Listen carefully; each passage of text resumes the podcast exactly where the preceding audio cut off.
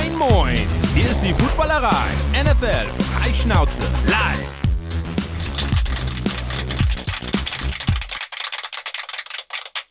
Es ist Montagabend, kurz nach 19 Uhr. Wir melden uns aus ganz Deutschland verteilt, einige davon auch in Hamburg. Einen wunderschönen guten Abend. Es ist Zeit für die Footballerei am Montagabend um 19 Uhr. Herzliche Grüße an alle da draußen, die uns bei Twitch sehen, die uns bei YouTube sehen und auch die, die uns hinterher im Podcast hören dürfen. Einen wunderschönen, spätsommerlichen oder immer noch sommerlichen Abend in die Republik da draußen. Mit mir dabei, ich sitze heute in Leipzig, in Hamburg, ich gehe mal das, was ich hier gerade sehe, von links nach rechts durch. Daniel, dann 303 Kilometer weit entfernt, statt nur drei Kilometer vom Studio aus. Moin. Moin. Richtung Remo sind es von hier aus, glaube ich, trotzdem 650, also irgendwo ganz, ganz weit südlich. Grüß dich. Du bist gemutet. Remo ist gemutet. Ja, schöne Grüße. Aber 650 sind es nicht mehr von Leipzig aus. Leipzig ist ja 200 südlich von Berlin, knapp äh, 400, 450 vielleicht. Für alle Leute, die es hinterher hören, Remo ist, wenn er sich entmutet hat, super zu hören und auch super zu sehen. Lohnt sich dann heute bei YouTube. So. Und dann einmal Full Circle zurück. Das musst du jetzt wieder sagen, Remo, zwischen München und Hamburg sind es dann 850 oder so. Sebastian, der ist auch da. Hallo, guten Abend. Gestern noch in München, heute wieder in Hamburg. Ich wollte gerade sagen, der hat, der hat die Strecke zurückgelegt. Derjenige, mhm. der am äh, allermeisten weiß, wie weit es denn äh, entfernt voneinander ist. Und Flo sitzt heute als einziger, so ich das mitbekommen habe, im Studio und schaltet uns hier wie die Hühner auf der Stange schön im Bild zusammen. So, schönen guten Tag da draußen, habe ich gerade gesagt. Was machen wir heute? Leute, guckt mal auf den Ticker. 4. September in T-3, 4, wie man es auch immer sagen möchte, geht endlich wieder die richtige NFL-Saison los. Wir haben am Wochenende jetzt nochmal Pause gehabt. Einige Leute sind durch die, durch die Republik und haben äh, gefahren und haben Klassentreffen gestern gemacht, bei den Ravens beispielsweise, waren ganz dolle unterwegs. Äh, manche haben sich auch verkleidet. Für mich als Norddeutscher gilt das als Verkleidung, obwohl kein Karneval ist. Ähm, kleiner Tease, ohne dass ich jetzt was hinterher sage. Und was machen wir in der Woche, bevor es wieder richtig losgeht? In der NFL. Wir dachten uns, wir sammeln von euch ein paar Fragen ein. Wir bringen selber ein paar Storylines mit und diskutieren ein bisschen über die Dinge, die ihr unserer Meinung nach jetzt wissen müsst. In der Woche, bevor es dann richtig losgeht. Keine Ahnung, wir haben, oh, was sind es, Daniel, hilf mir, zwei Dutzend Fragen haben wir auf jeden Fall mindestens bekommen. Äh, wir gucken mal, dass wir die alle durchbekommen. Ein paar Sachen haben wir auch noch mitgebracht. Und äh, vor allen Dingen jetzt die bei Twitch und YouTube. Ich gucke mal zu Daniel bezüglich YouTube und zu Sebastian bezüglich Twitch rüber. Schaut, äh, schreibt bitte rein die Punkte, die ihr mitgebracht habt, die Sachen, die ihr von uns noch wissen möchtet. Und damit starten wir gleich. Vorab aber noch ein, zwei. Wichtigste Info ist Leipzig-München 448 Kilometer. Das ist äh, in der Community einmal gegeben. Bums. Hat die Community das geschrieben oder hast du recherchiert? Nö, es hat äh, Oliver André aus der Community geschrieben. Okay, stark. Dann nehmen wir das mal für bare Münze, weil dann war 450 nicht so schlecht. Ja, Klar, quasi Humble Break. Sei dir gegönnt, Remo, ist richtig. Nicht so humble, aber ja. sei, dir gegönnt. Wenn du heute Internet mitbringst mit Bild und Ton, darfst du auch mal ein bisschen braggen. Ist, ist äh, auf jeden Fall super. Ähm, vorher zwei, drei Ankündigungen. Und zwar fangen wir an mit Köpi, unserem Sponsor. Deswegen sagen wir ganz, ganz früh in dieser Sendung heute Cham. Wunderschön. Ich habe hier zwei Getränke, damit mache ich mal äh, anstoßen. Und zwar, Flo, bitte einblenden jetzt, haben wir gerade noch äh, drüber gesprochen. Es gibt von Köpi gerade wie soll es anders heißen, das Quarter Pack. Alle Leute, die es sehen, vier Dosen 05 eisgekühltes Kulpi. Wunderschön in, ich sag jetzt mal, attraktiver Football-Optik, oder? Kann man so machen. Hm. Also ähm, für Donnerstag, für den Donnerstagabend äh, sollten die vier vielleicht reichen zum Kickoff. Kommt drauf an, auf jeden Fall kann man die vier gut tacken, die kann einem dann auch niemand aus der Hand schlagen. Also die, die Größe ist, ist sicher.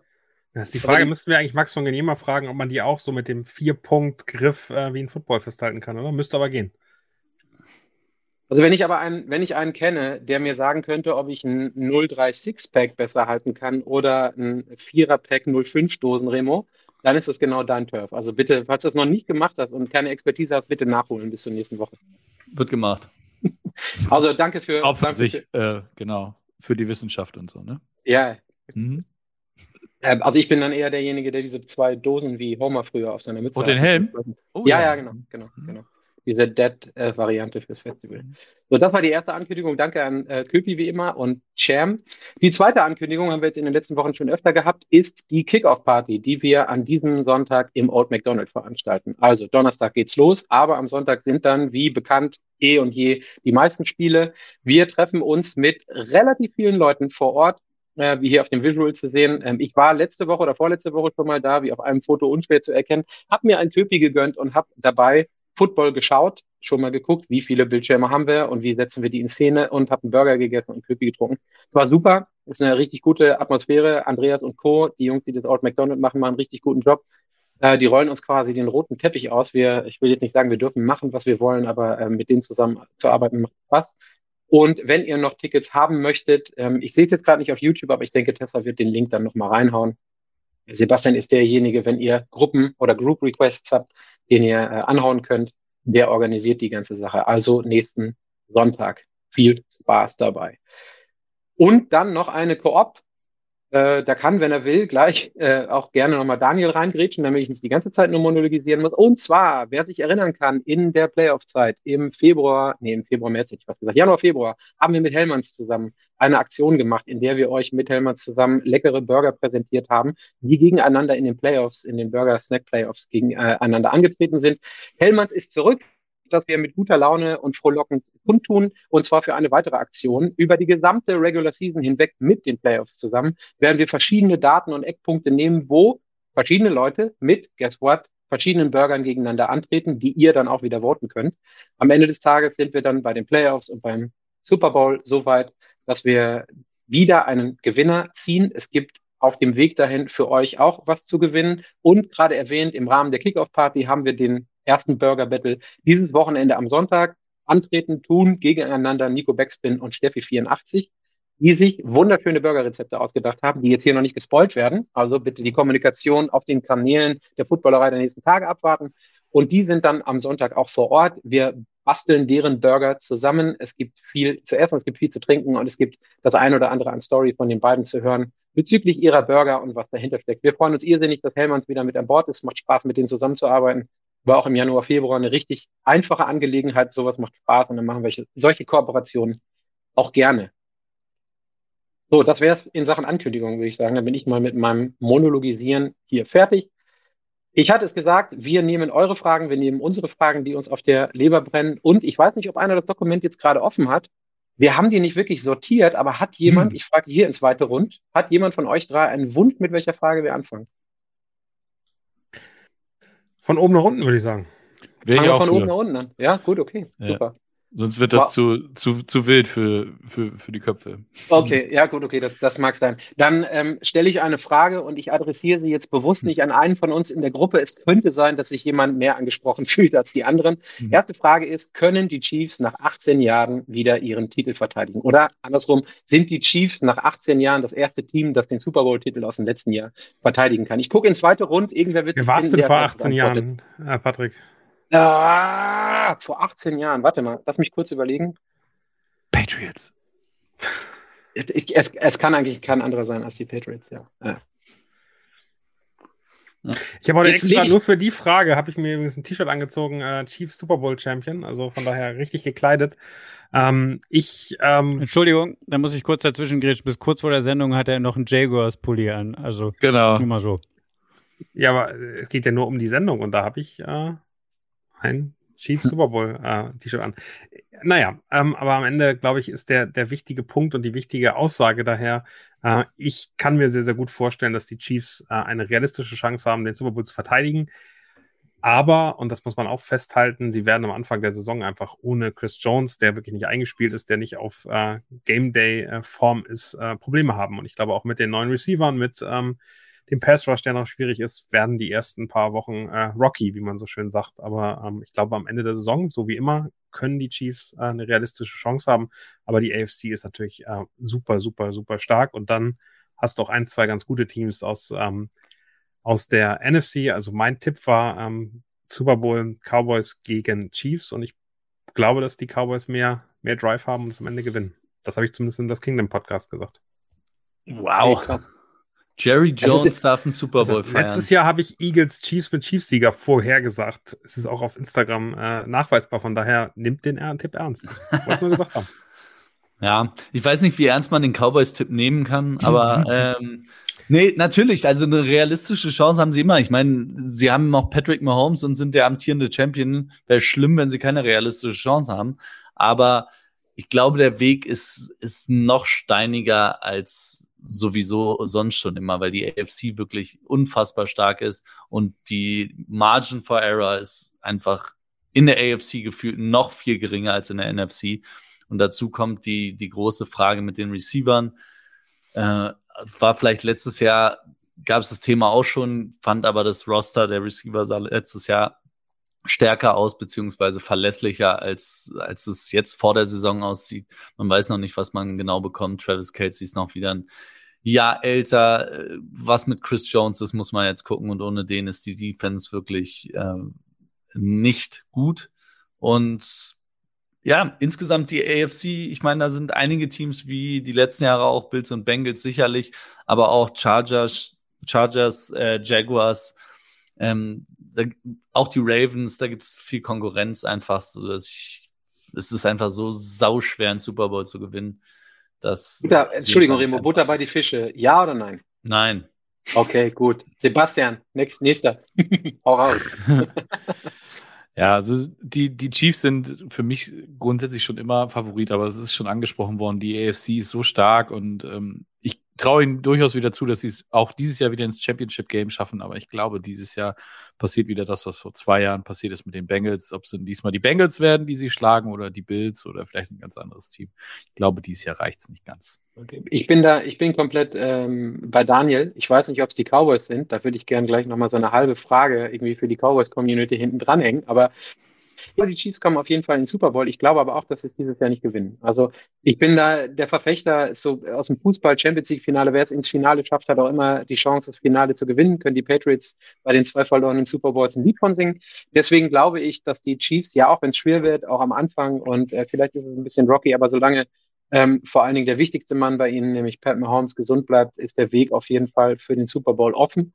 Ich glaube aber diesmal, Daniel kann davon berichten, wie eng er, äh, als wie eng er das Spiel äh, im letzten Super Bowl empfunden hat.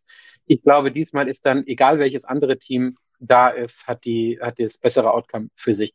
Und eine Frage in Richtung Remo und Sebastian bezüglich der Cowboys. Für wie realistisch haltet ihr das denn? Dass die im Super Bowl überhaupt stehen, egal ob sie gewinnen und egal ob es gegen die Chiefs ist.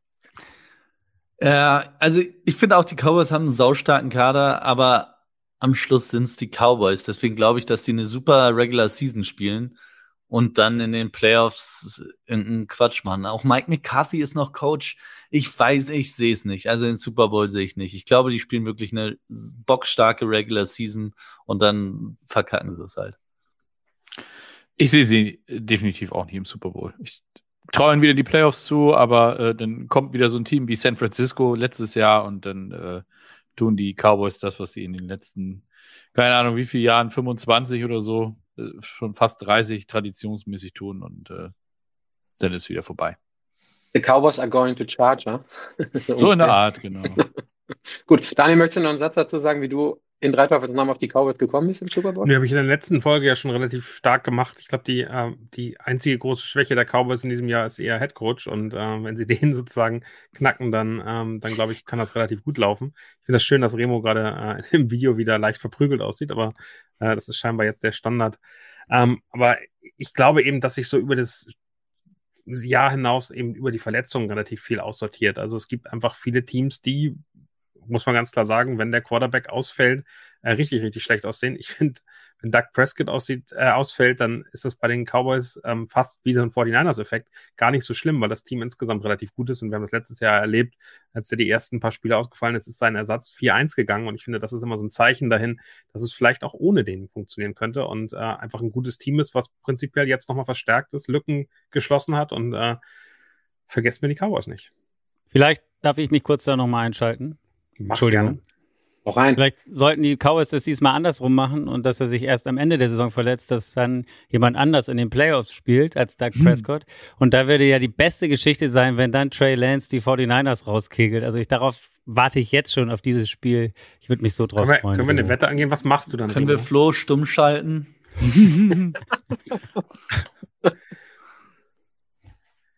Machst du Nee, selber. lassen wir so. Lassen wir so. Also für alle, die es nicht sehen können, Remus Kamera ist gerade beschlagen. Also. Uns ist nicht die Internetverbindung. Ja, super. Den Rest, den Rest klären dann Flo und Remo, wenn sie sich das nächste Mal sehen. Aber, aber wir halten es mal fest für den Fall, dass dieses, äh, dass diese Bold Prediction wirklich ein, äh, eintreffen sollte. So, ich gehe mal zum nächsten Punkt rüber und zwar bleiben wir direkt irgendwie auf höchster Messlatte unterwegs. Wer hat dieses Jahr gute Chancen auf den MVP-Titel? Und da wir gerade mit Daniel mehr oder weniger bei den Chiefs angefangen haben, schiebe ich die Frage mal als allererstes zu Sebastian rüber. Wen hast du da auf dem Zettel? Ah, MVP, ja, ich habe äh, mich tatsächlich, es, es ist ja klar, wir unterhalten uns nur über Quarterbacks, das äh, ist nun mal mittlerweile einfach so. Der Award könnte bald umbenannt werden. Äh, und nachdem ich mir eure Picks angeguckt habe, äh, habe ich mich für jemanden aus der anderen äh, Conference entschieden äh, und habe Jalen Hurts gewählt. Ähm, Hurts hat letztes Jahr schon echt gezeigt, dass er der Franchise-Quarterback der Eagles ist und äh, ich traue ihm durchaus zu, auch wenn, wenn der Offensive Coordinator neu ist, seine Waffen sind noch da, seine Stärken sind noch da und äh, ich glaube einfach, dass er durchaus das Zeug dazu hat, dieses Jahr ähm, einzuzeigen, dass er der Mann ist. Der Mann ist. Okay, ich, hat er zumindest ein Stück weit angekündigt. Ähm, ich gehe zu Hm. Daniel rüber ähm, und wechsle damit die Conference, das, was Sebastian gerade gesagt hat, weil die anderen drei MVPs kommen alle aus der AFC. Also ich glaube eben, erstmal von der Feedback, ich glaube, Jalen Hurts hat keine Chance, MVP Ja. zu werden, weil ähm, der lebt von dem Team und von der Offense, ähm, ist, glaube ich, aber als Einzelspieler nicht auf dem gleichen Niveau wie andere äh, Quarterbacks und da hast du eben drei ganz große aus der AFC. Das ist Joe Burrow, das ist Josh Allen und ähm, das ist Patrick Mahomes und ich glaube, dass im letzten Jahr war es gut sichtbar, aber bis zu seiner Verletzung war Josh Allen der beste Spieler der Liga. Das muss man einfach so festhalten. Ähm, ich glaube nicht, dass er diese, diese Toughness hat, bisher in den Playoffs zu gewinnen. Das kann sich verändern. Aktuell äh, choked er da dann am Ende so ein bisschen. Aber, und ich glaube, ähm, das muss man ganz klar sagen, von seinem Niveau, von dem, was er gespielt hat, war das letztes Jahr am Anfang der Saison bis knapp zur Mitte, bis zu seiner Verletzung echt unfassbar gut. Und jetzt wieder fit wird er daran anknüpfen. Ja, Josh Allen habe ich das Problem, dass ich nicht weiß, wie gut, ob die Bills Offense nochmal so performen kann, wie sie das am Anfang der letzten Saison getan hat.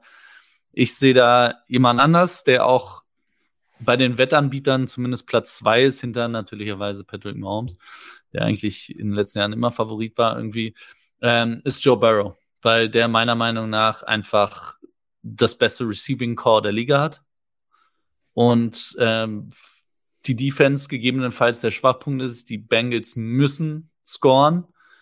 Die O-Line sollte besser sein als letztes Jahr, wo sie schon okay war. Und dann mit den Waffen, die er hat. Und Joe Burrow ist einfach ein, ein Top 3 Quarterback in dieser Liga. Und ich glaube, Mahomes hat einfach wird experimentieren müssen und hat nicht diesen, dieses Security-Netz oder dieses Safety-Blanket. Er hat eigentlich nur Travis Kelsey, auf den er sich verlassen kann. Aber das ist eine Option, wo Joe Burrow mehr oder weniger drei hat, die immer irgendwie anspielbar sein sollten und demnach meiner Meinung nach die größten Chancen auf den MVP-Titel, individueller Titel. Ist es dann so, dass zumindest zwei von, von den anderen dreien eure Picks genommen haben, weil ich zuerst war und Mahomes eingetragen habe, den ich genommen habe? weil ich, also für mich ist, für mich ist der, für mich ist der Natural Candidate immer MVP. Also ich kann auch verstehen, dass Daniel den mal nicht wählt, aber solange Pat Mahomes, Patrick Mahomes fit ist, ist der für mich die klare Nummer eins ähm, in den, in den Jahren to come als MVP mit dem, was er da abweist, mit dem, was er macht. Aber Ja, MVP ist nicht der beste Spieler der Liga. Das klingt jetzt bescheuert, Nein. aber MVP wird gewählt und MVP geht auch viel um Storyline und es geht sehr viel darum, wie so eine Saison verläuft und was dahinter ist. Und ich glaube, es die Amerikaner sehr gelangweilt werden, Mahomes wieder zum MVP zu, ähm, zu äh, wählen. Und ich glaube, dass es eben am Ende eine redaktionelle Aus, äh, oder Auszeichnung ist, die da hinterher kommt. Und ich glaube, da wird man auch auf gleichem Niveau aktuell nicht Mahomes nehmen, weil es einfach langweilig wäre für die Liga. Also versucht man da eine andere Position zu finden. Ich glaube, es ist doppelt so schwer, dieses Jahr von Mahomes diesen Titel zu gewinnen. Da muss nur irgendeiner nah dran sein und dann wird er das gewinnen. Für alle Leute, die jetzt wieder denken würden, Daniel und ich würden uns nicht mögen, danke dafür, dass du meinen Punkt zu Ende gesprochen hast, weil dahin wäre ich nämlich auch gekommen. Ne? Das Problem haben wir in der, in, was heißt das Problem, aber die Herausforderung hat der ein oder andere Spieler in den letzten 10, 12 Jahren in der NBA auch gehabt, dass es irgendwann einfach zu langweilig wird, wenn äh, einer dominiert. Und das kann definitiv eine Rolle spielen. Ich hatte erst mal überlegt, ich, äh, weil du das gesagt hast, Remo, mit äh, Joe Burrow, dass er die ersten Spiele nicht fit oder nicht da ist jetzt übertrieben, aber nicht fit ist, wobei man sagen muss, dass am Ende des Tages der MVP-Titel nicht in den ersten vier Spieltagen oder den ersten sechs Spieltagen, sondern nach hinten raus entschieden wird. Wenn ich aber auf die anderen gucke, und das mache ich jetzt wenn ich einen Schritt zurücknehme, Josh Allen, Jalen Hurts oder Joe Burrow, da muss ich gestehen, bin ich auch am ehesten bei Josh Allen. Also einfach auch, glaube ich, weil ich es dem am meisten gönne, weil er die letzten Jahre so hart und tough dafür gearbeitet hat. Hm. Ich glaube, es ist auch ein vielen statistisches äh, Statistik Award und da ich glaube wirklich, dass Joe Burrow sich dieses Jahr statistisch absetzen kann, was, was Yards angeht und auch was ähm, Passing Touchdowns angeht und ähm, das aber, aber in der Liga fehlt dem nicht die Beweglichkeit. Das ist ja einfach, also ich finde, Joe Burrow ist in der Pocket auf dem ganz krassen Niveau ganz oben dabei. Aber ich finde eben, ein Josh Allen kann laufen und kann auch wirklich dann Yards machen. Ein Lamar Jackson wird zurückkommen, wird fit sein, wird laufen können und, ähm, und Patrick Mahomes wird auch laufen können. Sogar ein Jalen Hurts, der in der Pocket nicht ganz so, ganz so stark ist wie die anderen, aber auch laufen kann. Ich glaube, es reicht nicht mehr nur in der Pocket zu stehen. Ich glaube, das ist das Problem, was, was Burrow haben wird, was ihn immer so ein bisschen weghält von den anderen. Ja, ich glaube, wenn du fünfeinhalbtausend Yards am Schluss wirfst und ähm, mit 40 Touchdowns dastehst, dann. Ja. Nur 40? Wie, wie oft hat Burrow das bisher gemacht? Noch nicht. Danke.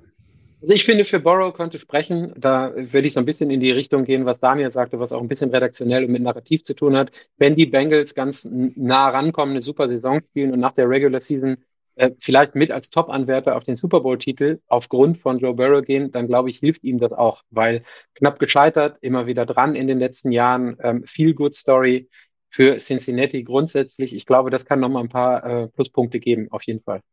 Also das wäre so mein, könnte da so ein bisschen den Ausschlag gegenüber die Zahlen, die, die Remo gerade ähm, genannt hat, hinweg.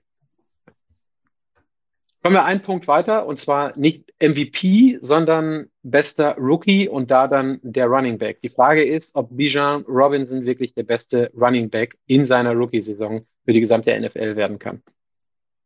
Remo. Äh, kurz, kurz dazu, ist das nicht, äh, ob ja. er generell der beste Running Back der Liga sein kann? Ja, so hab ich dann, ja. dann habe ich, ja, dann, dann hast du es richtig verstanden. So dachte mhm. ich, habe ich es gesagt, dann habe ich mich jetzt verhaspelt. Nee, ob er als Rookie Running Back der beste Running Back der Liga sein kann. So, das ist, das ist das, was ich sagen wollte und was hier auch steht. Yes. So, äh, yes. Fein, fein. Und Remo, auch wenn du dich wieder hinter äh, Pixeleien versteckst und Modern Art machst, ähm, hau raus, fang an. Mhm. Äh, moderne Kunst. Aber ist, ja, ich, also ich glaube auch, dass, dass Robinson auch für alle Fantasy-Spieler ein Top 3, Top 5 auf jeden Fall Running Back sein kann, statistisch. Weil jetzt sprechen wir, wenn wir darüber sprechen, kann er der beste Running Back der Liga sein. Ich glaube, dann, dann müssen wir uns hauptsächlich auf die Statistiken fokussieren. Ähm, und da wird er auf jeden Fall ganz, ganz vorne dabei sein, bin ich, bin ich dabei. Ich glaube nicht, dass die, die Falcons so einen hohen Draft-Pick einsetzen, um ihn dann zu schonen. Ich glaube, der wird die vier Jahre jetzt erstmal das volle Programm kriegen.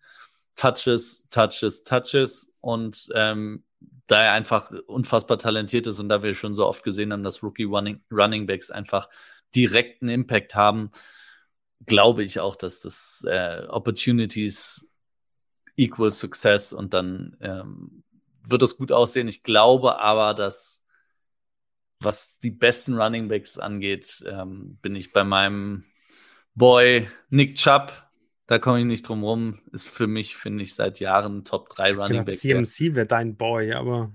Ja. Das hätte ich jetzt, das hätte ich jetzt auch gedacht. Ich glaube aber, dass nicht, dass CMC die statistisch, äh, statistisch so abgehen wird in der Regular Season. Den brauchen sie einfach in den, in den Playoffs und sie haben viele Running Backs, die werden sich Touches teilen. Er wird einfach nicht die Opportunities bekommen. Nick Chubb, jetzt wo Kareem Hunt weg ist, gib ihm der, zweite ungenierte, der zweite ungenierte Brag von Remo heute Abend erst in den Playoffs, also so mit so einem kleinen Wischer über die Schulter wird das vorausgesetzt. Daniel, äh, was denkst du denn? Jetzt haben wir äh, Christian McCaffrey erwähnt ähm, und den einen oder anderen. Steht da überhaupt irgendwer im Weg für Bijan Robinson? Also wie sieht's aus in den, in den Running Back Rooms der Liga? Also an dem überhaupt einer oder ist da einer mit in der Conversation drin für dich noch? Ich glaube, dass, ähm, ich glaube, dass der einfach eine Rolle bekommt und das liegt einfach am Head Coach Arthur Smith, ähm, die, die besonders sein wird. Und ich glaube, der wird ja gar nicht nur der harte Runner sein, sondern der wird eben eigentlich als Receiver eingesetzt und äh, in der, in dem, dem Team hat er einfach eine unglaubliche Möglichkeit, dynamisch auftreten zu können. Und ich glaube, der wird schon ziemlich viel, ziemlich viel dominieren. Ich wollte gerade einmal gucken, wie viel Carries ähm, äh, Nick denn schon hatte und äh, das sind 300. Ähm, und ich wollte mal gucken, wie viele, wie viele Steps er dann auf dem, auf dem ähm, Papier schon hatte. Also dadurch, dass der sich das immer geteilt hat, geht das sogar. Ähm, ich glaube aber, dass der auch langsam an diese 800 Snaps-Grenze kommt, die irgendwann fatal wird. Ich bin gespannt, wie Nick Chubb ähm, dieses Jahr performt und äh, 2018 ist auch schon lange her, sein Draftjahr. Also irgendwann wird das bei dem auch weniger. Äh, von daher bin ich gespannt. Ähm, ich glaube nur, dass ein Receiving Back jetzt wirklich ähm, die, die Möglichkeit hat, dann Bijan Robinson zu gefährden in seiner Qualität und äh, Christian McCaffrey gucken wir mal, da gibt es eben bei den 49ers doch schon ein paar andere Waffen, während ähm, ich das Gefühl habe, dass bei den Falcons jetzt nicht so viele andere Leute rumlaufen, die ihm da ähm, dann Steps gefährlich machen können. Natürlich Algier, natürlich äh, ähm, Patterson, der aber verletzt ist aktuell und äh, von Kyle Pitts. Mal gucken, ob da jetzt irgendwann mal mehr kommt. Das wäre ja ganz schön. Oder Drake London. Ja. Oder Drake London. Ja. Also Running Back, Running Back äh, Diskussion, da fehlt dann doch Letty am Ende des Tages mit all den, mit all den Sachen, die er da mit reinbringt. Ähm, was siehst du denn da, also vom, vom Gefühl her, Sebastian? Hast du da auch eine Meinung zu, jetzt haben wir ein paar genannt und Daniel sagte gerade schon Receiving Back, sonst äh, reicht das am Ende des Tages sowieso nicht. Mhm. Also Daniel hat natürlich äh, den Punkt, äh, den ich auch gebracht hätte mit dem System von Arthur Smith, das wird ihm sicher nicht zugutekommen, aber er sagte eben auch, du hast da noch, noch andere, Algier, der letztes Jahr echt performt hat, Patterson, der zwei Jahre in Folge performt hat, äh, der sicherlich auch nochmal irgendwann da wieder reingrätschen könnte. Ähm, ich traue ihm durchaus eine Menge zu. Ähm, ich finde, man sollte in der Konversation, auch gerade wenn es um Passcatching und sowas geht, äh, einen Austin Eckler nicht äh, vergessen, der auch im System der Chargers äh, eine sehr prominente Rolle gespielt hat. Ich bin sehr gespannt, wie das jetzt wird mit, mit dem neuen OC, mit Kellen Moore. Aber äh, wie gesagt, Eckler ist einer, der, der auch immer äh, sehr, sehr gut abliefert. Äh, wenn er denn verletzungsfrei bleibt. Äh, und ich glaube, nach dem Streit, den er so, oder den, dem Stress, den er so ein bisschen hatte, wegen seinem Contract und sowas alles, könnte ich mir durchaus vorstellen, dass er den, den Chargers äh, mal erst recht zeigen möchte, dass, äh, ja, dass er das auch wert ist, was er eigentlich gefordert hat. Profitier quasi. Profitier. Mhm. Ja. Bringen wir einmal, ja, Remo, bitte. Nein, Running Backs ist immer, ich glaube, am Schluss sind es wirklich die Opportunities, die du, die du kriegst. Und dann, also ich glaube, dass die, die äh, gestandenen Running Backs quasi, die man immer auf dem Schirm haben muss, Derrick Henry, Jonathan Taylor, ähm, dass die dieses Jahr einen Schritt zurücknehmen müssen. Einfach, ich glaube auch, dass für Nick Chubb das ist ein leider, weil ich mag ihn wirklich gerne, aber eine Art letztes Hurra wird ähm, weil es dann einfach irgendwann der Körper das nicht mehr mitmacht. Und ja, deswegen kommen immer wieder junge Running Backs, die dann auf einmal ähm, in, in Sphären vorstoßen, die ganz vorne dabei sind. Also ich persönlich finde auch, dass es zwei, drei gibt, die definitiv, da, definitiv davor liegen können. Vor allen Dingen, wenn man so auf äh, 1000 plus Yards guckt, ähm, nicht insgesamt vom Scrimmage, aber beim, beim Running. Und ich glaube, er hat eine ziemlich erfolgreiche, egal ob er der beste Running Back ist oder nicht, dann äh, bezogen auf die Saison, er hat eine erfolgreiche Saison, wenn er irgendwie bei 750, 850 Yards Running landet, sodass man sieht, dass dieser frühe Draft-Pick sich insofern gelohnt hat, als dass man in den nächsten zwei Jahren, bis es dann in die erste Contract äh, Negotiation, langsam wahrscheinlich geht, äh, auf ihn bauen kann und ihn dann einfach produktiv nutzen kann. Hm. Ich spring mal ein, eine Frage weiter äh, eine Frage, bei der ich ein bisschen schmunzeln musste. Ich lasse euch erst alle in Reihe antworten oder darauf reagieren und dann gebe ich meine zwei Cents dazu. Und zwar, sind die Jets und Rogers ein Titelaspirant? Welch Wunder, dass es eine Jets und Rogers Frage gibt, wird. Wer möchte als erstes? Nee, ganz einfach. Das, das drehen wir direkt um. Patrick, ich möchte erst deine Meinung hören. Du lässt uns auch hier als erstes vortanzen. Du sagst jetzt mal, was du dazu denkst. Ich bin zufrieden, wenn die Jets einen einigermaßen tiefen Playoff-Run machen. Das kann ein Championship-Game sein, das kann, je nachdem, wie man sich verkauft oder wie die Jets sich verkaufen, ein Spiel vorher der Fall sein. Playoffs äh, auf jeden Fall. Mit der ein oder anderen dominanten Performance in der Regular Season, gerne auch bezogen auf die Division, so dass man sich für nächstes Jahr noch was ausmalen kann. Aber ich glaube nicht, dass die Jets mit der Offense mit Aaron Rodgers in diesem Jahr Titelaspirant sind. Die Defense definitiv, die sehe ich nach wie vor Top 3, habe ich jetzt in, bei mehreren Occasions auch kundgetan. Ich glaube aber, dass die Offense, ja, sie kann Top 15, vielleicht Top 12 sein, aber ich glaube, dass es da ein bisschen länger braucht, bis es klickt und dass die Offense halt einfach die ganze Geschichte mit dieser super performenden Defense, auch mit dem Aaron Rodgers, nicht über die Ziellinie tragen kann, sprich in den Super Bowl einziehen kann. Gerne nächstes Jahr, alles spricht dafür, eine erfolgreiche Saison auch, ähm, aber dieses Jahr nicht, sehe ich nicht.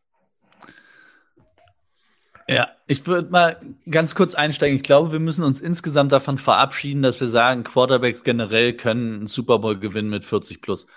Rogers wird im Dezember. das hat noch nie jemand geschafft, 40 plus, oder?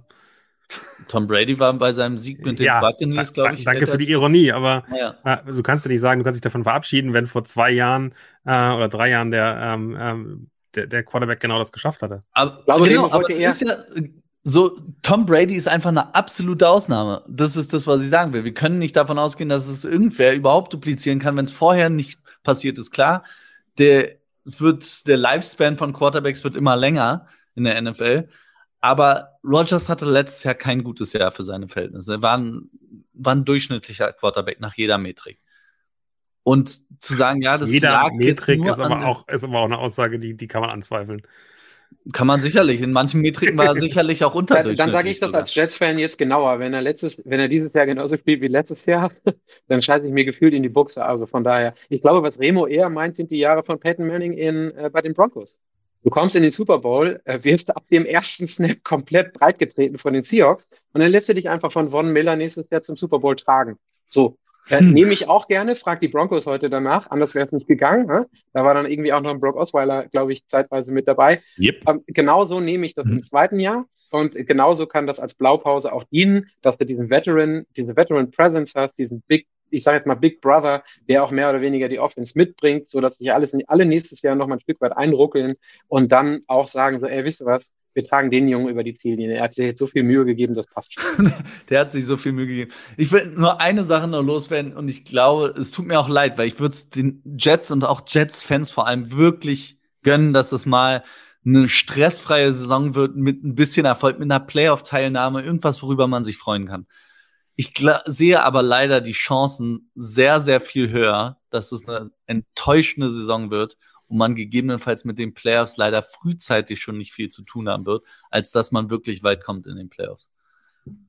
Ich lasse mich, mich aber gerne mich, eines Besseren belehren. Ich tue mich super schwer. Also wir sehen bei den Jets ja ähm, dann Hard Knocks sei Dank relativ viel aktuell. Und mir ist das viel zu viel ähm, gute Laune und alles ist toll und alles ist schön und völlige Harmonie und alles ist super. Ich glaube, dass dieses Team ein irgendwann einen Knacks kriegen wird, weil das wird nicht so laufen, wie sie sich vorstellen. Die können, glaube ich, mit 1-3 oder 1-4 in die Saison starten, wenn es ganz doof läuft.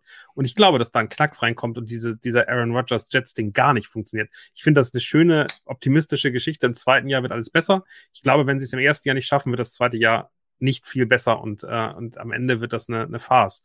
Dieses Team muss relativ schnell funktionieren. Dieses Team muss in den Medien Hauptstadt New York relativ schnell zeigen, dass, dass das, was die sich da ausgedacht haben, funktioniert haben. Dann wird der Coaching-Staff in Frage gestellt. Robert Sala ist jetzt nicht so, dass er da auftritt und äh, ich das Gefühl habe, boah, den, den mag ich, sondern auch, auch da hat Hard Knocks schon einen Effekt.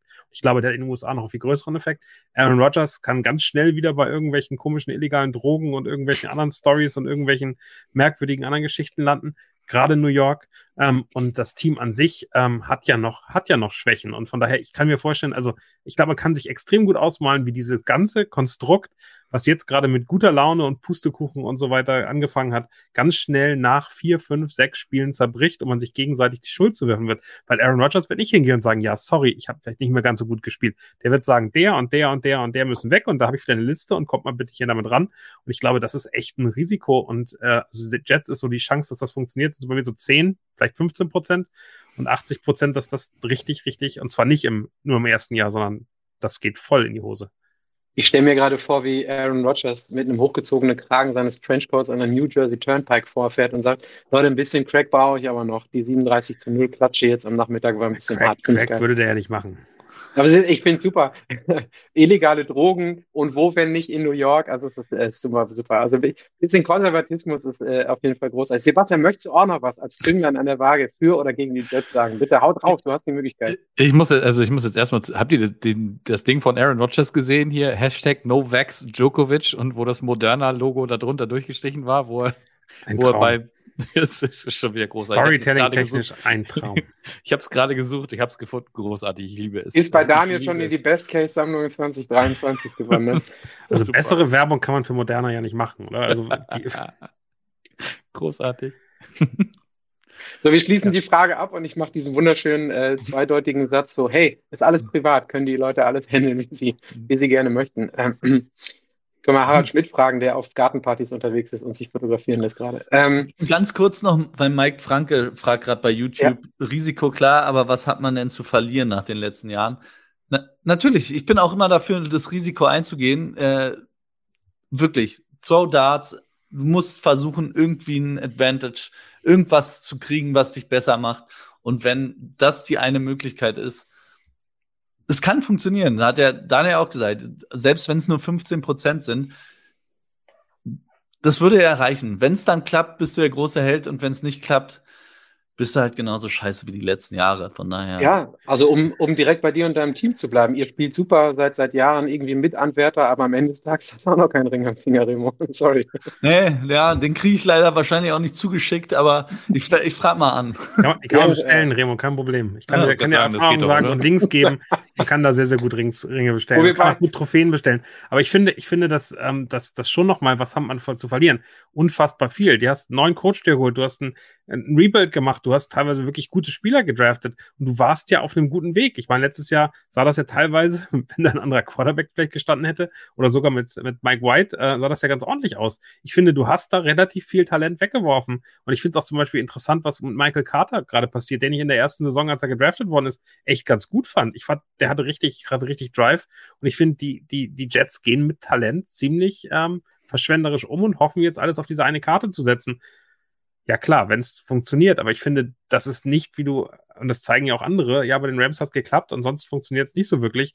Das ist für mich nicht der Weg. Und das zeigen die Eagles, das zeigen eigentlich auch die Cowboys, das zeigen die Chiefs, das zeigen die ähm, Burrow äh, bei den Bengals und die Bills, dass du langfristig erfolgreich sein kannst, wenn du, wenn du smart aufbaust und deinen richtigen Quarterback findest, der für die nächsten 10, 15 Jahre funktionieren kann. Und ich finde das so absurd, dass die Jets und wie andere Teams glauben, dass sie das erzwingen können. Und ähm, das äh, wird schwer. Also zwei Sachen, zwei Sachen dazu noch, Daniel, sorry. Also erstmal merkst du, dass, merkt man, dass du dann kein Jets-Fan bist und nah dran bist. Also äh, trotz Mike White wäre da überhaupt gar nichts passiert an der Center.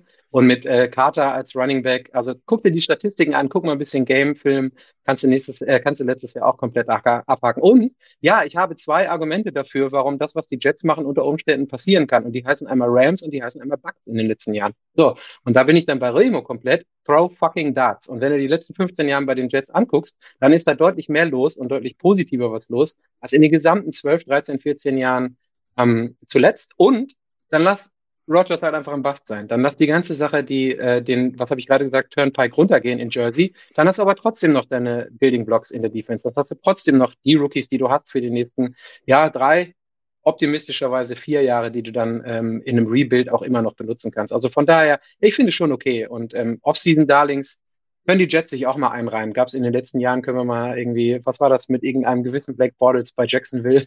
Gab es das äh, 17, lass 18, uns, 19 aber auch? lass uns gerne mal abwarten. Die Alternative zu dem, äh, was die Jets gerade machen, ist Caleb Williams im nächsten Jahr bei den Arizona Cardinals, wenn alles normal läuft.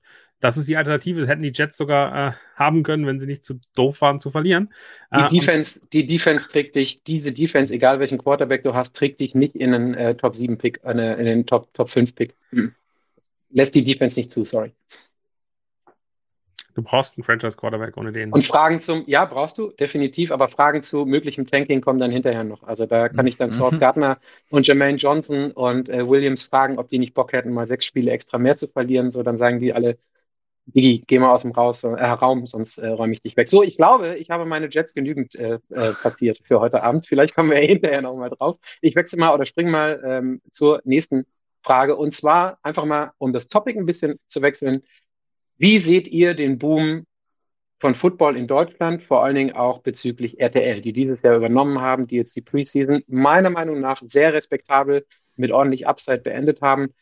Bedeutet das was Positives für den Boom? Kann RTL den Boom A benutzen und B weitertreiben, sodass da noch mehr für, den, für, für Deutschland, für Football Deutschland bezogen auf die NFL bei rumkommt? Ähm, ich bin heute nach Hause gefahren und habe, ich glaube, drei große Billboards in Hamburg alleine gesehen, auf denen äh, dort massiv Werbung gemacht wurde ne, für den Kickoff bei RTL. Dann habe ich am Wochenende, als ich nach München gefahren bin, einen Podcast gehört und auch da wurde regelmäßig äh, in der Werbung äh, der Touchdown quasi eingespielt sozusagen. Also die nutzen auf jeden Fall die Möglichkeiten, den Saisonstart oder ihren Neustart quasi zu promoten, auf jeden Fall sehr, sehr gut aus. Und ähm, ich denke mal, dass es halt einfach der, der logische nächste Schritt ist, der, der jetzt einfach gegangen wurde. Ne, das äh, hat vielen ja nicht so ganz gefallen, die, die gerne bei Pro7 Max gewesen sind. Und äh, gut, jetzt sind sehr viele Gesichter von dort mit rübergegangen. Und äh, also ich denke schon, dass RTL auch mit, wie gesagt, jetzt, dass sie Radio machen und so weiter und so fort, dass, dass sie auch mehr Frauen mit reinbringen in die Berichterstattung und sowas alles. Also sie haben schon verstanden, dass man da noch was machen kann, dass da noch viel mehr Potenziale sind. Und ich glaube auch, das ist halt so, ja, man, man muss sich erst einmal wieder an was Neu Neues gewöhnen. Ne? Viele waren da ja gleich so negativ eingestellt. Gibt dem Ganzen noch erstmal eine Chance. Und wie gesagt, sie, sie haben da, wie du schon sagst, auch in der Preseason einen sehr guten Job gemacht. Und äh, das kann ja eigentlich nur nach vorne gehen. Daniel, du bist einer, der ähm, auch auf die Broadcasts guckt. Wir unterhalten uns da oft drüber, über die Präsentation, auch in den Pre-Games, Halbzeitshow danach, also nicht Halbzeitshow auf, auf dem Rasen, aber in den Studios. Und ähm, wir haben es gerade gehört und auch drüber gesprochen schon, ähm, Studio ist super, Surroundings ist super. Sind das so Sachen, die RTL auch ein Stück weit nochmal in die na, exklusivere äh, Ecke oder in die, in die seriösere Ecke schieben? Und kann das auch helfen dabei? Ähm, ich, ich glaube erstmal äh, ist es sehr, sehr, sehr klar, dass viel, viel mehr Menschen mit Football in Kontakt geraten. Das hat Sebastian gerade schon gezeigt. Die interessante Frage ist ja nicht, ähm, kommen da mehr mit Kontakt, sondern fallen auch mehr mit der NFL und Football, äh, ja, in, äh, verlieben die sich da drin, äh, voll in love, ich wollte es auf Englisch übersetzen. Ähm, also gibt's da viel mehr, die sagen, hey, das ist ein geiler Sport, das bringt Spaß. Und ich finde, das, und das haben wir in der Preseason schon gesehen, und ich glaube, da muss noch viel, viel mehr passieren, dieses den Sport erklären äh, auf einer sehr hochwertigen, professionellen Ebene, hat RTL in der Preseason schon gut gemacht.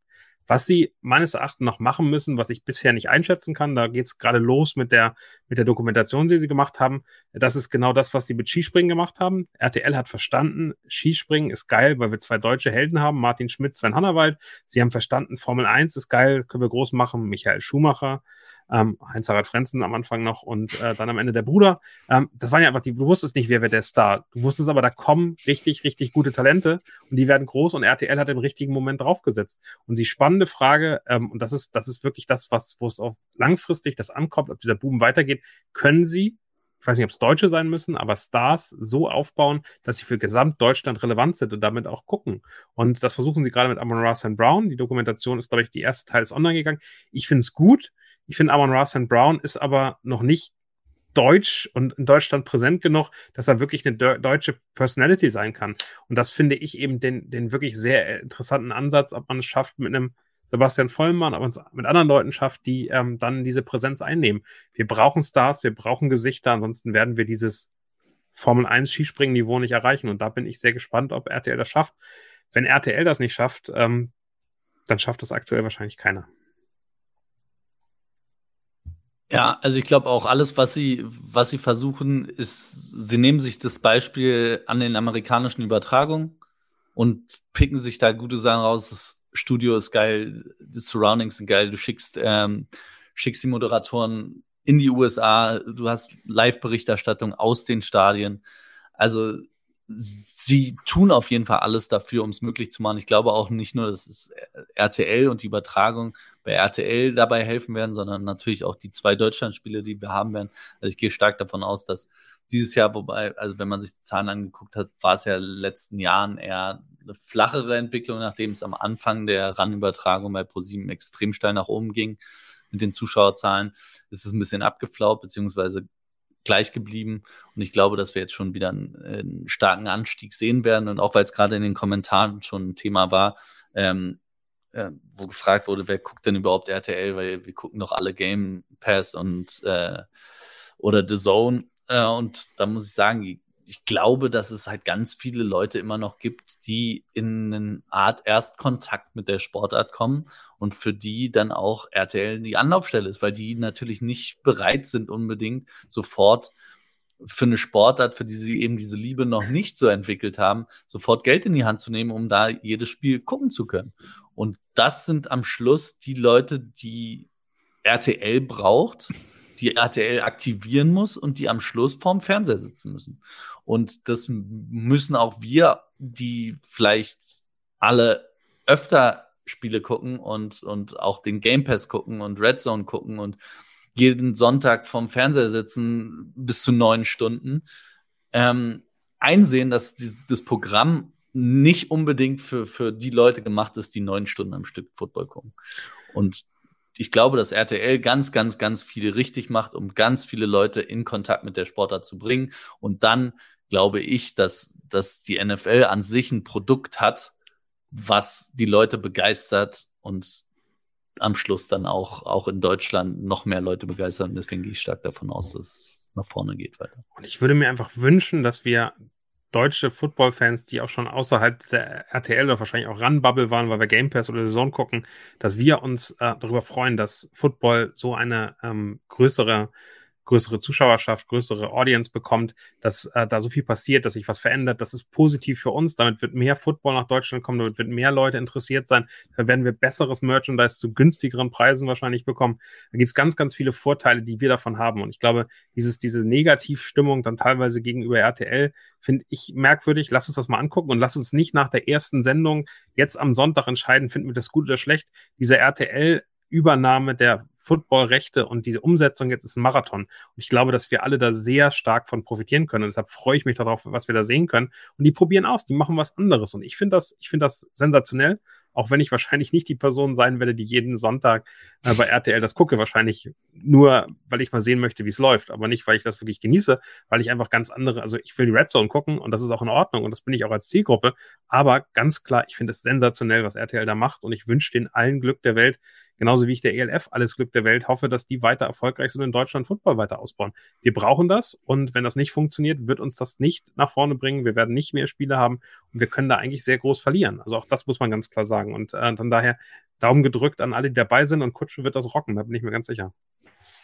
Ich gehe so ein bisschen in die Richtung dessen, was, was Remo gerade gesagt hat. Es geht um, um viele Initialkontaktpunkte. Wenn wir die Quarterback-Serie sehen auf Netflix, meine Freundin und viele Bekannte von mir haben mit der NFL nicht großartig was zu tun gehabt, haben ja natürlich den Namen Patrick Mahomes schon mal gehört, aber eingebettet in so eine Serie, die dann auch irgendwann mal angeboten wird, wie bei Netflix, ist ja jetzt nicht die erste äh, Show, die in diese Richtung geht, ne? quasi als Brandbuilding-Maßnahme irgendeiner großen Liga oder irgendeiner Sportveranstaltung, Tennis, Formel 1, Golf haben wir alles schon benannt, aber ich glaube, dass das so Dinge sind, die dann den den Trichter und die Kontaktpunkte für Leute einfach eröffnen. Und wenn du dann in der Fernsehzeitung, Sebastian sagte gerade, auf den Billboards einfach noch mehr Bilder, die Football transportieren, siehst und dann am Sonntagabend äh, meinetwegen beim linearen TV durchseppen, wirklich prominent bei RTL diesen grünen Rasen siehst und dann vielleicht auch noch Glück hast, dass du einen von denen, die du vorher auf dem Billboard oder in der Doku gesehen hast, siehst, dann bin ich mir ziemlich sicher, ist der Entry Point gemacht und darum, darum geht's in erster Linie. Ich werde mir viel von den Berichterstattungen angucken, habe ich gerade beim Kund getan, das ist das, was ich auch mit den Ami-Übertragungen ähm, mache, aber natürlich bin ich am Ende des Tages auch eher der Game Pass-Kunde, weil ich jetzt seit zehn Jahren